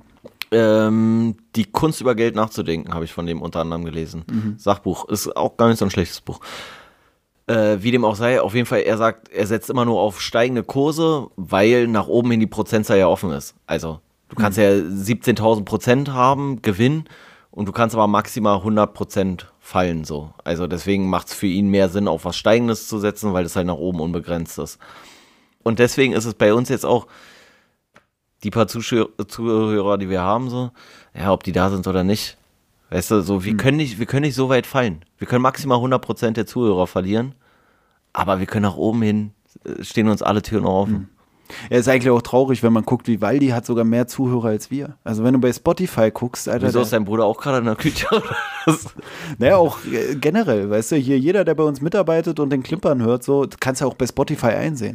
So bei einer, bei be bestimmten Künstlern kannst du dann, dann gucken und dann siehst du so monatliche Hörer. Jetzt denke ich ja mir gerade, Alter, ja sieht man die bei uns auch, dann ist ja mega peinlich. Äh, Ist dir eigentlich aufgefallen, dass äh, Steve mit Oropax schneidet? Also der schneidet einfach komplett random, weil er keinen Bock hat, sich die Scheiße anzuhören. So. Und dann macht er einfach zwischendurch Cuts. Ich habe es Ja. noch nicht gesehen. so. Da habe ich mit ihm geschimpft so, und, aber er hat es ja nicht gehört wegen den Mhm. Dings. Dann habe ich den, den anderen Mitarbeiter voll gequatscht und dann ist mir irgendwann aufgefallen, das ist das Kastanienmännchen. So. Dann habe ich es aufgegeben. Kastanienmännchen hat ja auch gar keine Ohren. Ich habe dann, ich hab dann aber, ähm, ich habe dann aber Mike beauftragt, sobald Steve die Oropax-Dinger wieder rausnimmt, dann soll er mit ihm schimpfen, weil ich habe jetzt auch keinen Bock mehr hier meine, meine Arbeit zu tun. Naja, auf jeden Fall jetzt nochmal zu dem Reisen. Da schreibt äh, Knigge zu den mehrenteils schädlichen Liebhabereien großer, besonders regierender Herren gehört auch die Lust, außer Lande zu reisen. Ungern möchte ich einen Fürsten darin bestärken. Sie rennen da gewöhnlich in fremden Himmelsgegenden herum, bevor sie ihr eigenes Land kennen, in welchem tausend Gegenstände mehr als die Karnevals von Venedig und die Pferderennen in England ihre Aufmerksamkeit wert sind kaufen für den sauren Erwerb ihrer Untertanen ausländische Possen, Krankheiten des Leibes und der Seele und bringen nicht selten große Forderungen, Hang zur Verschwendung, Wollust und Üppigkeit, böse Laune, Müßiggang, Aventuriers und dergleichen in ihre arme Residenz zurück. Da fällt mir jetzt erst auf, der Begriff Aventuriers noch nie gehört, hört sich aber für mich jetzt schon so an, als wäre das so eines der Gebiete, in dem man einen Fantasy-Roman spielen kann. Ich, ich wollte gerade sagen, es klingt so wie Aventurien und Aventurien ist, ist Von das wirklich, schwarze Auge oder so sogar, ne? Diese Ja, stimmt, äh, Pen stimmt. and Paper Sache. Da ist doch Quatsch. Jetzt frage ich mich gerade, ist das hier aus dem Mittelalter? Ist das wieder ein Jetzt fragen wir uns gerade, ob das so, ob das, ob das eigentlich nur in Aventurien gilt hier, diese ganzen Ja, jetzt frage ich mich äh, gerade, ob. Steve hier jetzt uns äh, schon den Gewinner von unserem komischen Literatur-Newcomer-Wettbewerb uns hier hingelegt hat. Ich wusste ja, dass das ein Fantasy-Roman sein soll, aber wenn ich hier Aventuria lese, ey, dann denke ich mir auch Jetzt sehe ich, sehe ich auch gerade, dass ich habe das einfach so hingenommen. Aber hier steht auch gar nicht Knigge, sondern hier steht, hier ist einfach nur ein Knick drin. In dem Cover. Ähm, ja, aber das, das finde ich ist auch häufig so ein Phänomen, ne? So, dass, dass die Leute sich lieber irgendwo anders zeigen, anstatt sich um ihre eigentliche Arbeit zu kümmern. Dann tun die irgendwo rum und geben da an, was sie alles irgendwie können und eigentlich können sie gar nicht so und, und dann zeigen sie sich da aber, anstatt eigentlich ihre, da wo sie herkommen, also in meinem Fall, weiß ich nicht, auf der Dienststelle, da vernünftig ihre Arbeit zu machen, weil es halt irgendwie immer nach außen hin kannst du dann dich irgendwie größer machen, als du bist oder so. Ja, es ist halt auch dieses mit dem Rumturnen und das eigene Land nicht kennen, kenne ich halt selber auch von mir. Okay, ich turne halt nirgendwo rum, aber ich kenne auch das eigene Land nicht. weißt du, aber das ist auch sowas, wo ich mir denke, ey, weißt du, bevor ich irgendwie reise, muss ich doch erstmal Deutschland kennenlernen. Und auf Deutschland habe ich schon keinen Bock. Dann reise ich ja gar nicht. Weil kommt auch blöd, wenn du dann irgendwo rumturnst und ich habe gar keine Ahnung von deutschen Bräuchen, Sitten und äh, Landschaften, sage ich mal. Und dann tanze ich da, keine Ahnung was, im Kongo oder so. Weißt du, das ist für mich halt auch so was Unangenehmes, sage ich mal, wo ich mir denke, ich weiß nicht, meinst du, man muss sich erstmal qualifizieren dafür, dass man ins Ausland reisen darf, indem man das eigene Land kennenlernt? Oder meinst du, das ist drauf geschissen? Wir sind doch alles Weltbürger. Weißt du, wir, wir müssen aufhören, in diesen nationalen Grenzen zu denken. Das ist vorbei, die Zeit. Wir sind überall zu Hause. Jeder ist überall zu Hause. Ich dachte, wir wären Reichsbürger und nicht Weltbürger. Das ist jetzt für mich schon wieder so ein bisschen. Nee, du bist Reichsbürger. Ich bin staatenlos. ich bin Kosmopolit.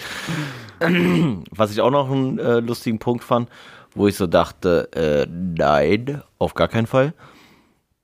Da wird so bezeichnet äh, oder wird so beschrieben, dass es natürlich dazu kommt, dass wenn du irgendwie einen, äh, jemanden hast, der deutlich über dir steht, im Rang, im, im Stand oder was auch immer, dass es dann ja nicht selten dazu kommt, dass der dich in irgendeiner Art und Weise schlecht behandelt. Und dann sagt er aber, wenn das der Fall sein sollte, räche dich auch eben deswegen nie an dem, von welchem du verfolgt, gedrückt worden, solange er Gewicht hatte.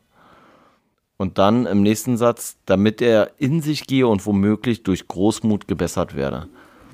Und ich denke mir, wenn einer versucht, mich jahrelang zu drücken oder generell zu drücken, dann nutze ich die erstbeste Möglichkeit, um mich zu rechnen und scheiß drauf, Alter. Da muss ich jetzt wieder an unsere eigene Hierarchie hier vor Ort denken. Und zwar, wenn du sagst, man soll sich nicht an jemandem rächen, der irgendwie jahrelang, der Gewicht hatte und jahrelang versucht hat, dich zu drücken da kann ich dann vielleicht auch verstehen, warum das Kastanienmännchen noch hier ist. Weil zum einen hast du jahrelang dran rumgedrückt, um es fertigzustellen, und zum anderen hast du halt ganz schönes Gewicht. Weißt du, und das erklärt auch, warum das Kastanienmännchen noch hier ist. Wir, wir, wir haben nicht mal einen Namen gehabt zuvor. Und jetzt stellen wir so fest, ey, der macht hier. Der macht den besten Job von allen. ich wollte gerade sagen, der macht hier seit Jahren einen Job, aber eigentlich steht er auch nur hier und guckt uns ein bisschen zu. So. Ja, aber damit macht er, hat er schon mehr geleistet als ja. wir heute. Vielleicht sollten wir ihn noch mal ein paar Jahre nachdrücken, sag ich mal. Nee, aber äh, wie würdest du verfahren? Also wenn, jetzt mal ernsthaft kurz, äh, wenn du so einen Chef hast, so, der dich so jahrelang so richtig therapiert und richtig scheiße ist, würdest du dann so sagen, so ja, aber jetzt habe ich die Gelegenheit, ihn hier irgendwie rauszukegeln oder jetzt habe ich die Gelegenheit, mich zu rächen, aber nee, das mache ich jetzt nicht, weil ich bin, ich hoffe, dass er jetzt in sich geht und demütig wird und sagt, nee, das war ein Fehler und ich ändere mich jetzt. Nee, die Frage ist halt, wie soll ich den rauskegeln? Na, ich sag mal, wenn er sich, wenn er sich jahrelang scheiße verhält und dann, mhm. also dir gegenüber scheiße verhält, und dann findest du aber irgendwas, was er auf seine Arbeit komplett falsch gemacht hat, womit du ihn beim Nächsthören mhm. auflaufen lassen kannst oder sowas. Mhm. Würdest du es dann machen oder würdest du dann sagen, so, ja, nee, mach ich nicht, finde ich nicht okay? Ja, ich finde es schwer zu sagen, um ehrlich zu sein. Vielleicht würde ich versuchen, ihn mit ein paar Pistolen zum, zum Aufhören zu bewegen, so, weißt du? Bisschen bestechen. So. Ja, bei mir könnte es auch sein, dass ich schon vorher mit den Pistolen komme. Hm. Nee, also ich bin auf jeden Fall da. Das würde mir schwerfallen. Ich weiß nicht, Keine ich hatte Rache das halt noch nicht. Ich, ja. ich weiß nicht, wie ich wäre so. Wie krass soll der mich denn verletzen so? Naja, so demütigen, das geht schon gut. Ja, bei dir. Nee, Aber ist ja auch schon eine Demütigung, mit dir zusammenzuarbeiten. Da kriege ich ja auch schon mit. Halt die Schnauze. Hast du noch einen Punkt, dann können wir ja Feierabend machen. Naja, zum einen den Punkt, äh, Meinung wird oft nicht erfragt, um Kritik zu bekommen, sondern nur für Bewunderung. Und das ist so ein genereller Punkt, den er da macht, so was sich ja nicht nur auf, auf die Gehobenen sozusagen bezieht, sondern ich denke mir auch manchmal so, manchmal hört man gerne die Meinung von anderen, aber wenn es dann Kritik ist, denke ich mir so. Hättest du mal nicht gefragt. Ja, so, weißt du, dass man so denkt, ey, hör doch mal hier in die Folge rein, Mama. Äh, kannst schon mal vorab hören, bevor du sie dann in drei Wochen regulär nochmal hören darfst. Und dann denkt man sich so, aber eigentlich soll Mama jetzt nicht sagen, nee. Weißt du, eigentlich soll Mama sagen, ja gut, ich freue mich darauf, die in drei Wochen nochmal zu hören. Die hört sich ja echt so an, als we weißt du, so, ich weiß nicht, manchmal, also manchmal denke ich mir auch so, ich will jetzt eigentlich also, gar ja, keine Kritik hören. Ja, aber ich muss sagen, so, ich kann auch nicht gut mit Lob umgehen. Hm. Was ja unproblematisch ist. Ich wollte gerade sagen, du kriegst ja eigentlich kein Lob. Nee, aber ich meine so, äh, oder ist Lob auch einer unserer Mitarbeiter? Dann würde es erklären, warum du nicht gut mit ihm umgehen kannst. Wir können unser Kastanienmännchen Lob nennen. ähm, können dann, wir eigentlich wirklich machen. Ja, dann gibt es wenigstens Lob. Ähm, Nee, aber ich bin auch so grundsätzlich keiner, ja, jetzt kommt wieder irgendein bescheuerter Spruch. Nee, aber ich mag generell nicht so gerne äh, so Komplimente oder irgendwie sowas. Mhm. Also ist jetzt nicht so, manche sind ja dann so komplett beschämt oder so, aber ich brauch's auch nicht unbedingt mhm. so. Und äh, weiß ich nicht, ja, ja, hat sie recht, war wirklich ein bescheuerter Spruch, den du da angekündigt hast. Ähm, ja, ich finde es, ja, wie gesagt, manchmal denke ich mir auch so, oh, ich hätte gern mal, hier, sag doch mal was Gutes, aber dann denke ich mir so, oh nee, ich merke schon, da kannst nichts Gutes zu sagen, dann lassen wir die Geschichte. Ähm, Ansonsten noch diese sei auch nicht so närrisch, billige Vorteile, Belohnung deiner Dienste zurückzuweisen. So dieses, wenn du im, im, Umgang mit irgendwie den Hörern bist, dann sollst du nicht auf, auf Lohn oder so verzichten. Das ist auch was, was ich manchmal ganz schwierig finde, wo ich auch von meinem Vater kenne, dass der immer so ist, von wegen ja hier nichts umsonst machen sollen oder sowas. Wo ich dann auch oft so bin, aber manchmal denkt man sich so auch so, für so eine Leute muss man eigentlich nichts umsonst machen, weißt du? Ja, wobei es ist ja auch manchmal so, das ist ja wieder diese Nummer, die vorhin angesprochen wurde mit dem Bild dass du manchmal die Hoffnung hast, dass du was mehr leistest. Also bestes Beispiel in vielen Berufen ist ja so, gerade in der freien Wirtschaft, dass du sagst, ja, ich bleib nach Feierabend noch mal länger und mach noch mal fünf Überstunden so und dann wird mhm. mein Chef schon sehen, was für ein wichtiger Typ ich bin und dann wird er mir vielleicht von sich aus eine Gehaltserhöhung geben mhm. und dann wird er, ja, wird er nicht. Mhm. So, der freut sich, wenn du zehn Stunden länger im Monat arbeitest oder 20 oder 30 aber äh, im Zweifel wird er drauf kacken, so, hm. weißt du?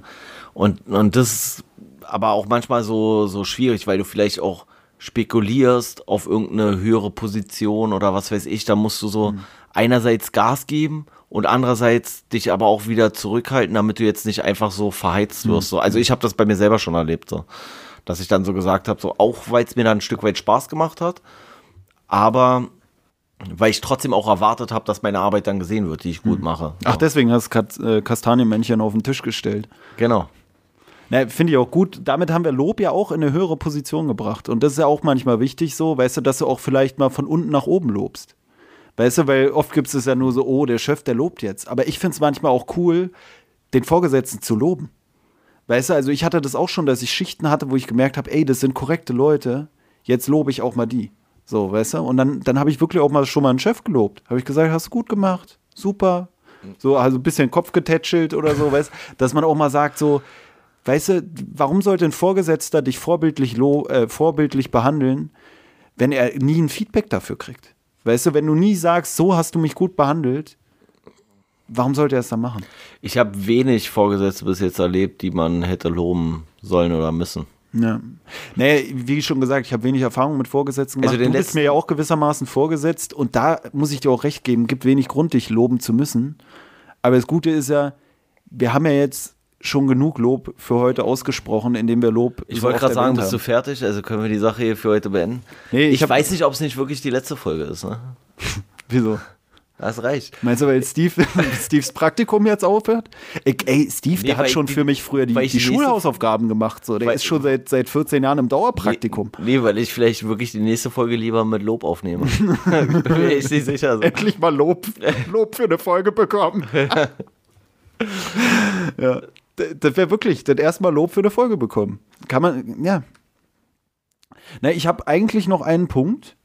Und zwar eine Darstellung von Knigge, dass sich die Fürsten gegenseitig übertreffen wollen. Ja, das hatte ich auch noch. Und das muss ich, das ist der 21. Punkt hier in seinen, in seinen Knigge-Erläuterungen. Ja, und den muss ich eigentlich auch noch vorlesen, weil der ist, das ist schon ein Premium-Punkt.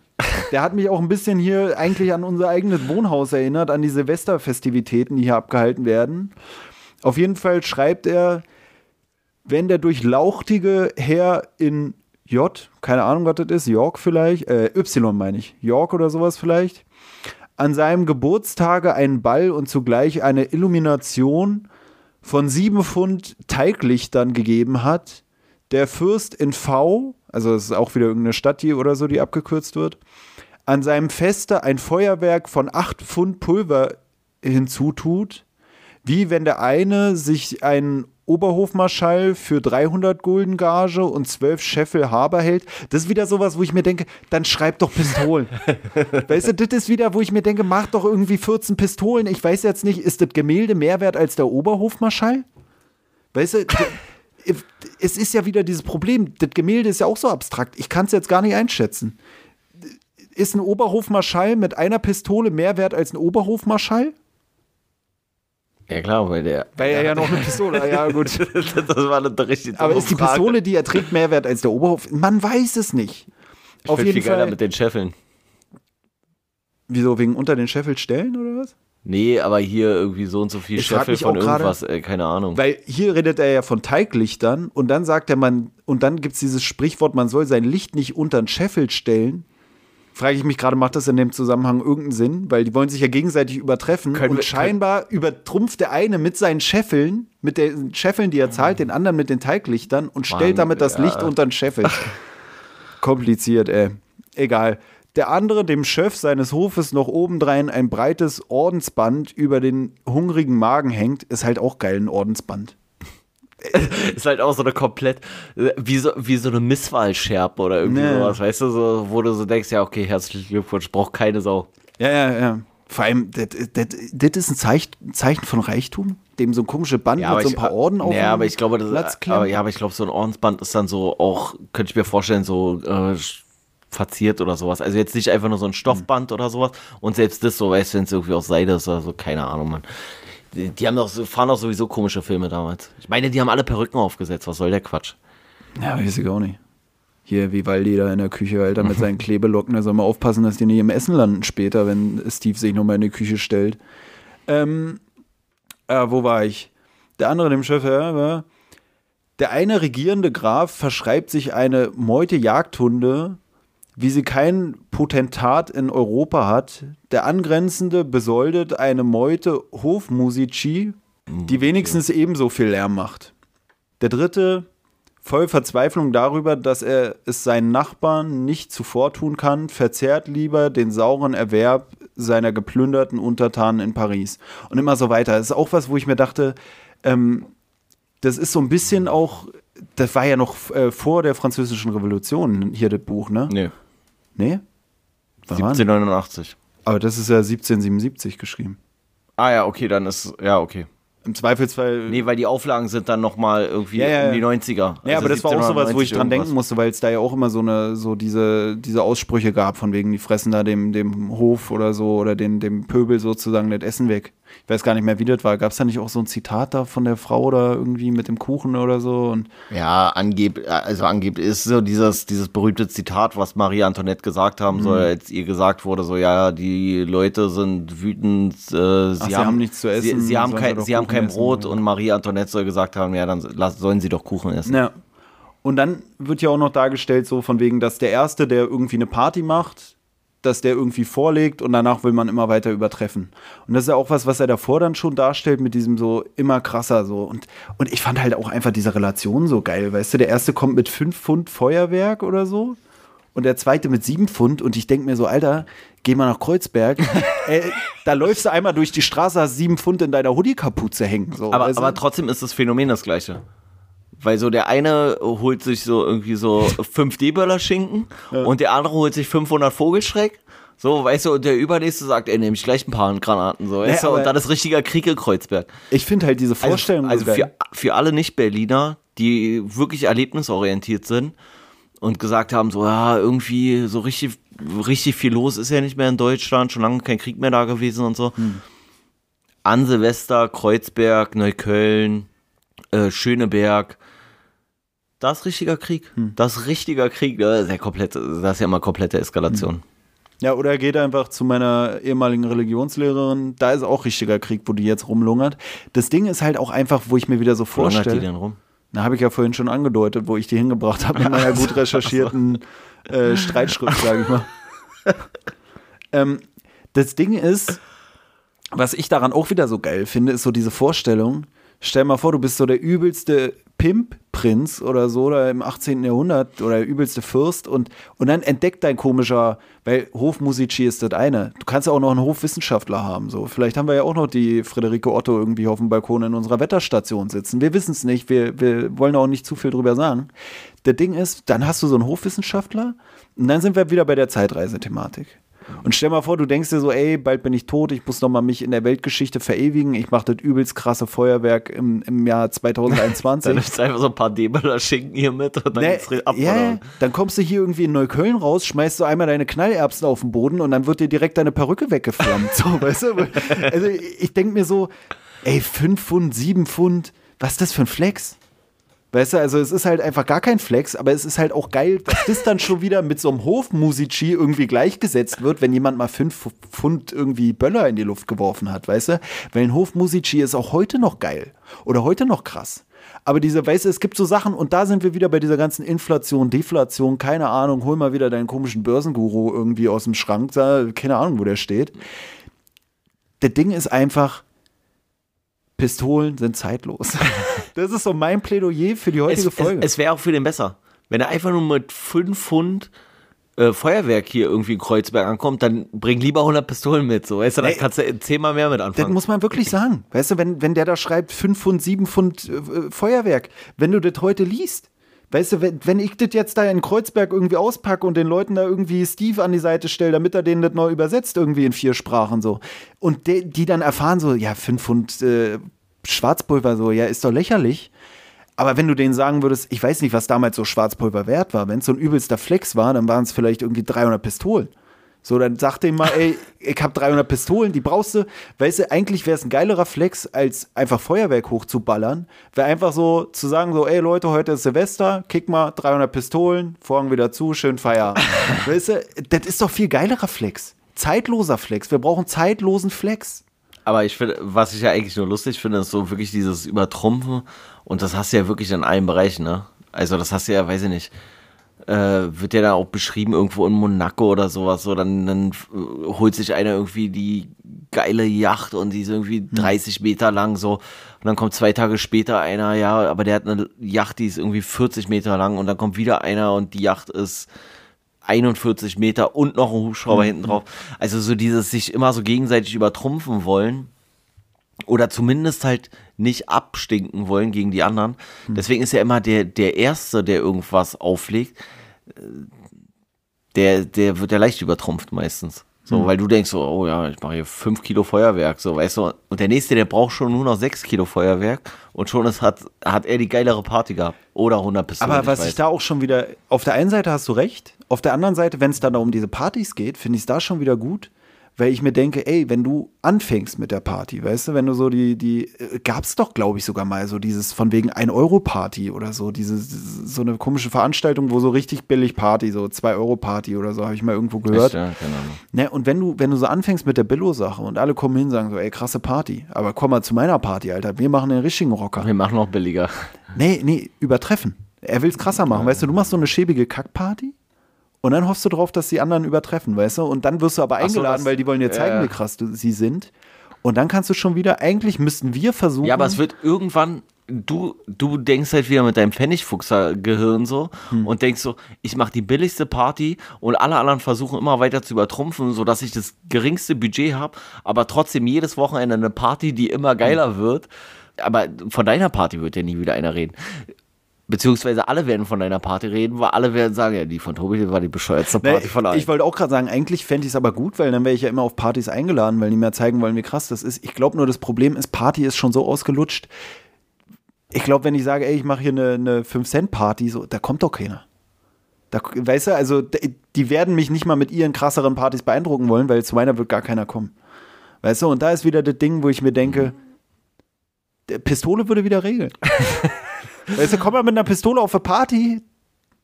Party leer. Naja, oder so. Ja. Oder du musst halt mit vielen Pistolen viele Leute auf deine Party holen. Ja. Kann natürlich auch funktionieren. Da kann ich eine Kollegalein äh, zitieren. Deine Mutter ist bis zum Anschlag voll wie das Bataclan in Paris. Ist ähnliches Prinzip. Kommst mit der Knarre rein, hast auf einmal Platz. So. Aber ähm, ja, ich weiß nicht. An sich, an sich würde ich auch sagen, an, also wir haben es abgehandelt. Was meinst du? Na, das Buch, oder? Oder die, das Kapitel. Ja, ja, ich bin durch. Ich hab nichts weiter. Aber ich war trotzdem überrascht, weil ich halt wirklich so ursprünglich habe ich echt so gedacht, es sind so diese, so, ja, man putzt sich die Nase so, man putzt sich die Nase so, man nimmt Besteck von innen nach außen oder von außen nach innen und das, weiß ich nicht, was legt sein Besteck nach dem Essen so und so hin oder keine Ahnung was. Und dann geht es darum eigentlich gar nicht. Also Mhm. vorher habe ich so immer eher an diese ganz klassischen Benimmregeln ge gedacht, wenn ich Knigge gehört habe. Und jetzt ist es halt eher so ein Verhaltenskodex im Mhm. Umgang mit anderen Menschen. Ja, ich glaube, es wird immer noch oft irgendwie fehlverstanden, sage ich mal. Ne? Ich glaube, ich, Ich glaube, glaube, er, weil er schreibt ja auch über den Umgang mit Menschen. Warum sollte er jetzt da über Besteck schreiben? Ja, ja, nee, aber ich glaube, dass es, oder weiß ich nicht, aber ich kann mir vorstellen, dass Knigge schon so ein geflügeltes Wort äh, geworden Ja. ist, dass du es jetzt in der Gastronomie, weißt du, dann hast du den Gastronomie-Knigge, dann hast du den, was weiß ich was, ey, den äh, Opernknigge, so, weißt du, also, dass du so für alle möglichen Bereiche einen Knigge hast. Hier geht es um den Umgang mit Menschen, mit verschiedenen Menschen von verschiedenen Ständen oder verschiedener Herkunft. Und dann gibt's aber so Knigge als Schlagwort, nicht mehr als Wort des Autors oder als Name des Autors. Und dann sagt man halt ähm, in Bezug auf äh, Benimmregeln bei Tisch oder irgendwie sowas. Und dann sagt man hier, das ist der Benimmknigge für Mhm. Ja, ja. Tischmanieren oder sowas. Keine Ahnung. Hat sich so vielleicht in vielen Bereichen durchgesetzt. Ist auch wieder in der Hinsicht lustig, als dass er ja, wie gesagt, am Anfang irgendwie erwähnt, so er hofft, dass es irgendjemand geben wird, der das besser darstellt alles als er. Und im Endeffekt gibt es vielleicht sogar Leute, die es besser darstellen oder die wichtigere Sachen darstellen, dass er selber eigentlich gar nicht mehr von Relevanz ist. Aber sein Name wird jetzt mit den anderen Werken der anderen Menschen in Verbindung gebracht, die eigentlich eher über irgendwie Besteckanordnungen oder sowas reden. Weißt du, also Ja. dass er das selber gar nicht geschrieben hat im Zweifelsfall. Äh, Falls er es doch geschrieben hat, dann müssen wir Steve doch nochmal zur Verantwortung ziehen. Ich weiß auch gar nicht, ob wir Ich bei glaube, der Steve hat's geschrieben. die Besteckanordnung. Ja, zum Beispiel. Ne, ich glaube, äh, im Zweifelsfall bei der nächsten Knigge-Folge haben wir die Leute schon entlassen, weil wir ein bisschen daraus gelernt haben und weil wir ihnen ja hiermit auch ein bisschen näher gebracht haben, wie sie sich den, den Hörern gegenüber zu verhalten haben. Vielleicht sollten wir mal was machen, wie man sich den Hörern gegenüber zu verhalten hat. Hier gibt es ja auch ein Kapitel dazu, wie der Schriftsteller sich an die, an die Leser zu wenden hat oder ähnliches. Könnte man dann ja auch auf sich selbst beziehen. Ja, müssen wir mal gucken. ähm, ja, nee, ich würde sagen, äh, durch für heute. Ja. Reicht, glaube ich. Ähm, Ich hoffe, ja. wir konnten euch ein bisschen so Umgangsregeln beibringen. Wir haben ja eigentlich, ja, eigentlich denke ich mir auch so, okay, wann hat man schon. Ja, naja, vor allem sind es eigentlich auch so selbsterklärende Sachen, die man entweder beherzigt oder nicht. Ich muss sagen, bei vielen Sachen beherzige ich sie nicht, weil ich einfach zu direkt und zu ehrlich bin und dieses Arsch, Arschkriecherische irgendwie nicht so leiden kann. So, weißt du, und dann da jemand so nach dem nach dem Maul reden und so. Nee, ich sag dann halt, wenn's Kacke ist. Wenn's Kacke ist, ist es Kacke. Meinst du eigentlich, er hat nur so überflüssigen Kack eigentlich geschrieben, wenn man es jetzt so betrachtet? Also eigentlich waren es so, ja, okay, haben wir schon gewusst oder nicht? Oder waren es so wirklich neue Erkenntnisse? Nein, das ist ja, er hat ja, also, also ich eigentlich würde sind sagen, so Erkenntnisse, die jeder für sich im Leben macht, aber jeder macht die Aber ich Fehler kann sie nicht und jeder umsetzen. weiß, dass es ein Fehler ist. ja, genau. Weißt du, er sagt ja selber, er schreibt dir den Benimmratgeber und mach nicht das, weil dann machen sie das. Mach nicht das, machen wir, dann machen sie das. Und er, zu jeder Scheiße hat er irgendeine Anekdote. Ja, und dann habe ich dem das Gemälde geschenkt und dann gab nichts zurück. Dann habe ich dem von dem Dachbau erzählt und dann ging sein Dach kaputt und er hat mich verantwortlich gemacht. Also eigentlich erzählt er einem nur so von seinen eigenen Fehlleistungen. Aber so, so richtig denkt man so, ja, er hat recht. Aber wenn man sich so verhält, wie er sagt, zum einen ist es vielleicht auch einfach komplett unnatürlich, zum anderen wird es nicht funktionieren. Und dann bin ich jetzt auch fast schon gespannt drauf, wie er über den Umgang mit Frauenzimmern berichtet. Weißt du, so, wo ich mir denke, kommt dann auch so und äh, mach auf keinen Fall dit und auf keinen Fall den Nummer, äh, den, den, äh, die, dein Techtelmechtel unterm Frauennamen einspeichern, sondern unter anonym, damit du immer sagen kannst, oh, anonym ruft an, ich kann jetzt nicht rangehen. Oder wie wird das darstellen? Ich glaube, er wird sich wenig Gedanken darüber gemacht haben, in, unter welchem Namen er in sein Handy einspeichert. Das können wir schon mal festhalten. Das wird nicht stattfinden. Aber es wird da wenig war ich schon Anrufe wieder mit, der, mit dem Sturm auf die Bastille. Wann war, ach Gott, Handy. Der französische Revo Revolution war War- irgendwann war- 1789. Ah, ich dachte, war später als Handy. Ich blick schon nicht mehr durch. Äh, ist auf jeden Fall, ja, eigentlich lesenswert, muss man sagen. Weniger trocken, als man erwartet hätte. Man muss auch sagen, wenn man das Buch im Anaconda Verlag kauft, ohne jetzt Werbung machen zu wollen, da kriegt man viele Seiten für wenig Geld. Das ist auch immer praktisch. Ja. Oder viele Seiten für wenig Pistolen. Je nachdem, wie man es angehen will. Ey, wir müssen jetzt mit dem Pistoltalk aufhören. Nee, Ähm, ich finde wirklich, ich glaube wirklich, wenn Pistolen doch was anderes bedeutet und irgendein Gewicht, so eine Schießpulver-Gewichtseinheit oder sowas ist, das würde ja schon wieder Sinn machen in Verbindung mit den 7 Pfund äh, Raketen oder so. Aber dann könnte sich wirklich fast schon wieder in unserem, neben dem Leiterwagen selbst, in unserem Glossar auch dieser Begriff irgendwie Leiterwagenwort etablieren. Und zwar Leiterwagenwort als ein Wort, was man so benutzt oder was man missversteht, weil man einfach nur die eine Bedeutung des Teekässchens kennt, ohne sich über die andere im Klaren zu sein. Und dann sagt man, ey, das ist ein Leiterwagenwort. Pistolen ist ein Leiterwagenwort. Oder nicht? Wir wissen es bis jetzt nicht. Wir werden wahrscheinlich direkt nach der Ich Folge googeln und feststellen, Alter, Pistolen, Alter. Ist so ganz klar, das ist diese komische Ding, Alter. Und wir dachten die ganze Zeit, da rede von Pistolen. Er redet von Pistolen. Ich gehe jetzt einfach davon aus, dass er von ganz normalen Pistolen redet, die einfach ein sinnvoller Ich sehe es schon kommen, sind. wir müssen uns wieder für irgendwas rechtfertigen. Oder Ist ja Steve. egal. Im Zweifelsfall wird Steve einfach entlassen, dann haben wir nächstes Mal ein anderes Rechercheteam. Wen könnten wir denn einstellen statt? Naja, falls wir wirklich das Frauenzimmerkapitel machen, nehmen wir halt ein Team voll Frauen. Dann sind sie selber dafür verantwortlich, wie die Frauenfolge wird. Weißt du, dann kann uns keiner sagen, ey, wie ihr da die Frauen darstellt. Hallo? Brigitte?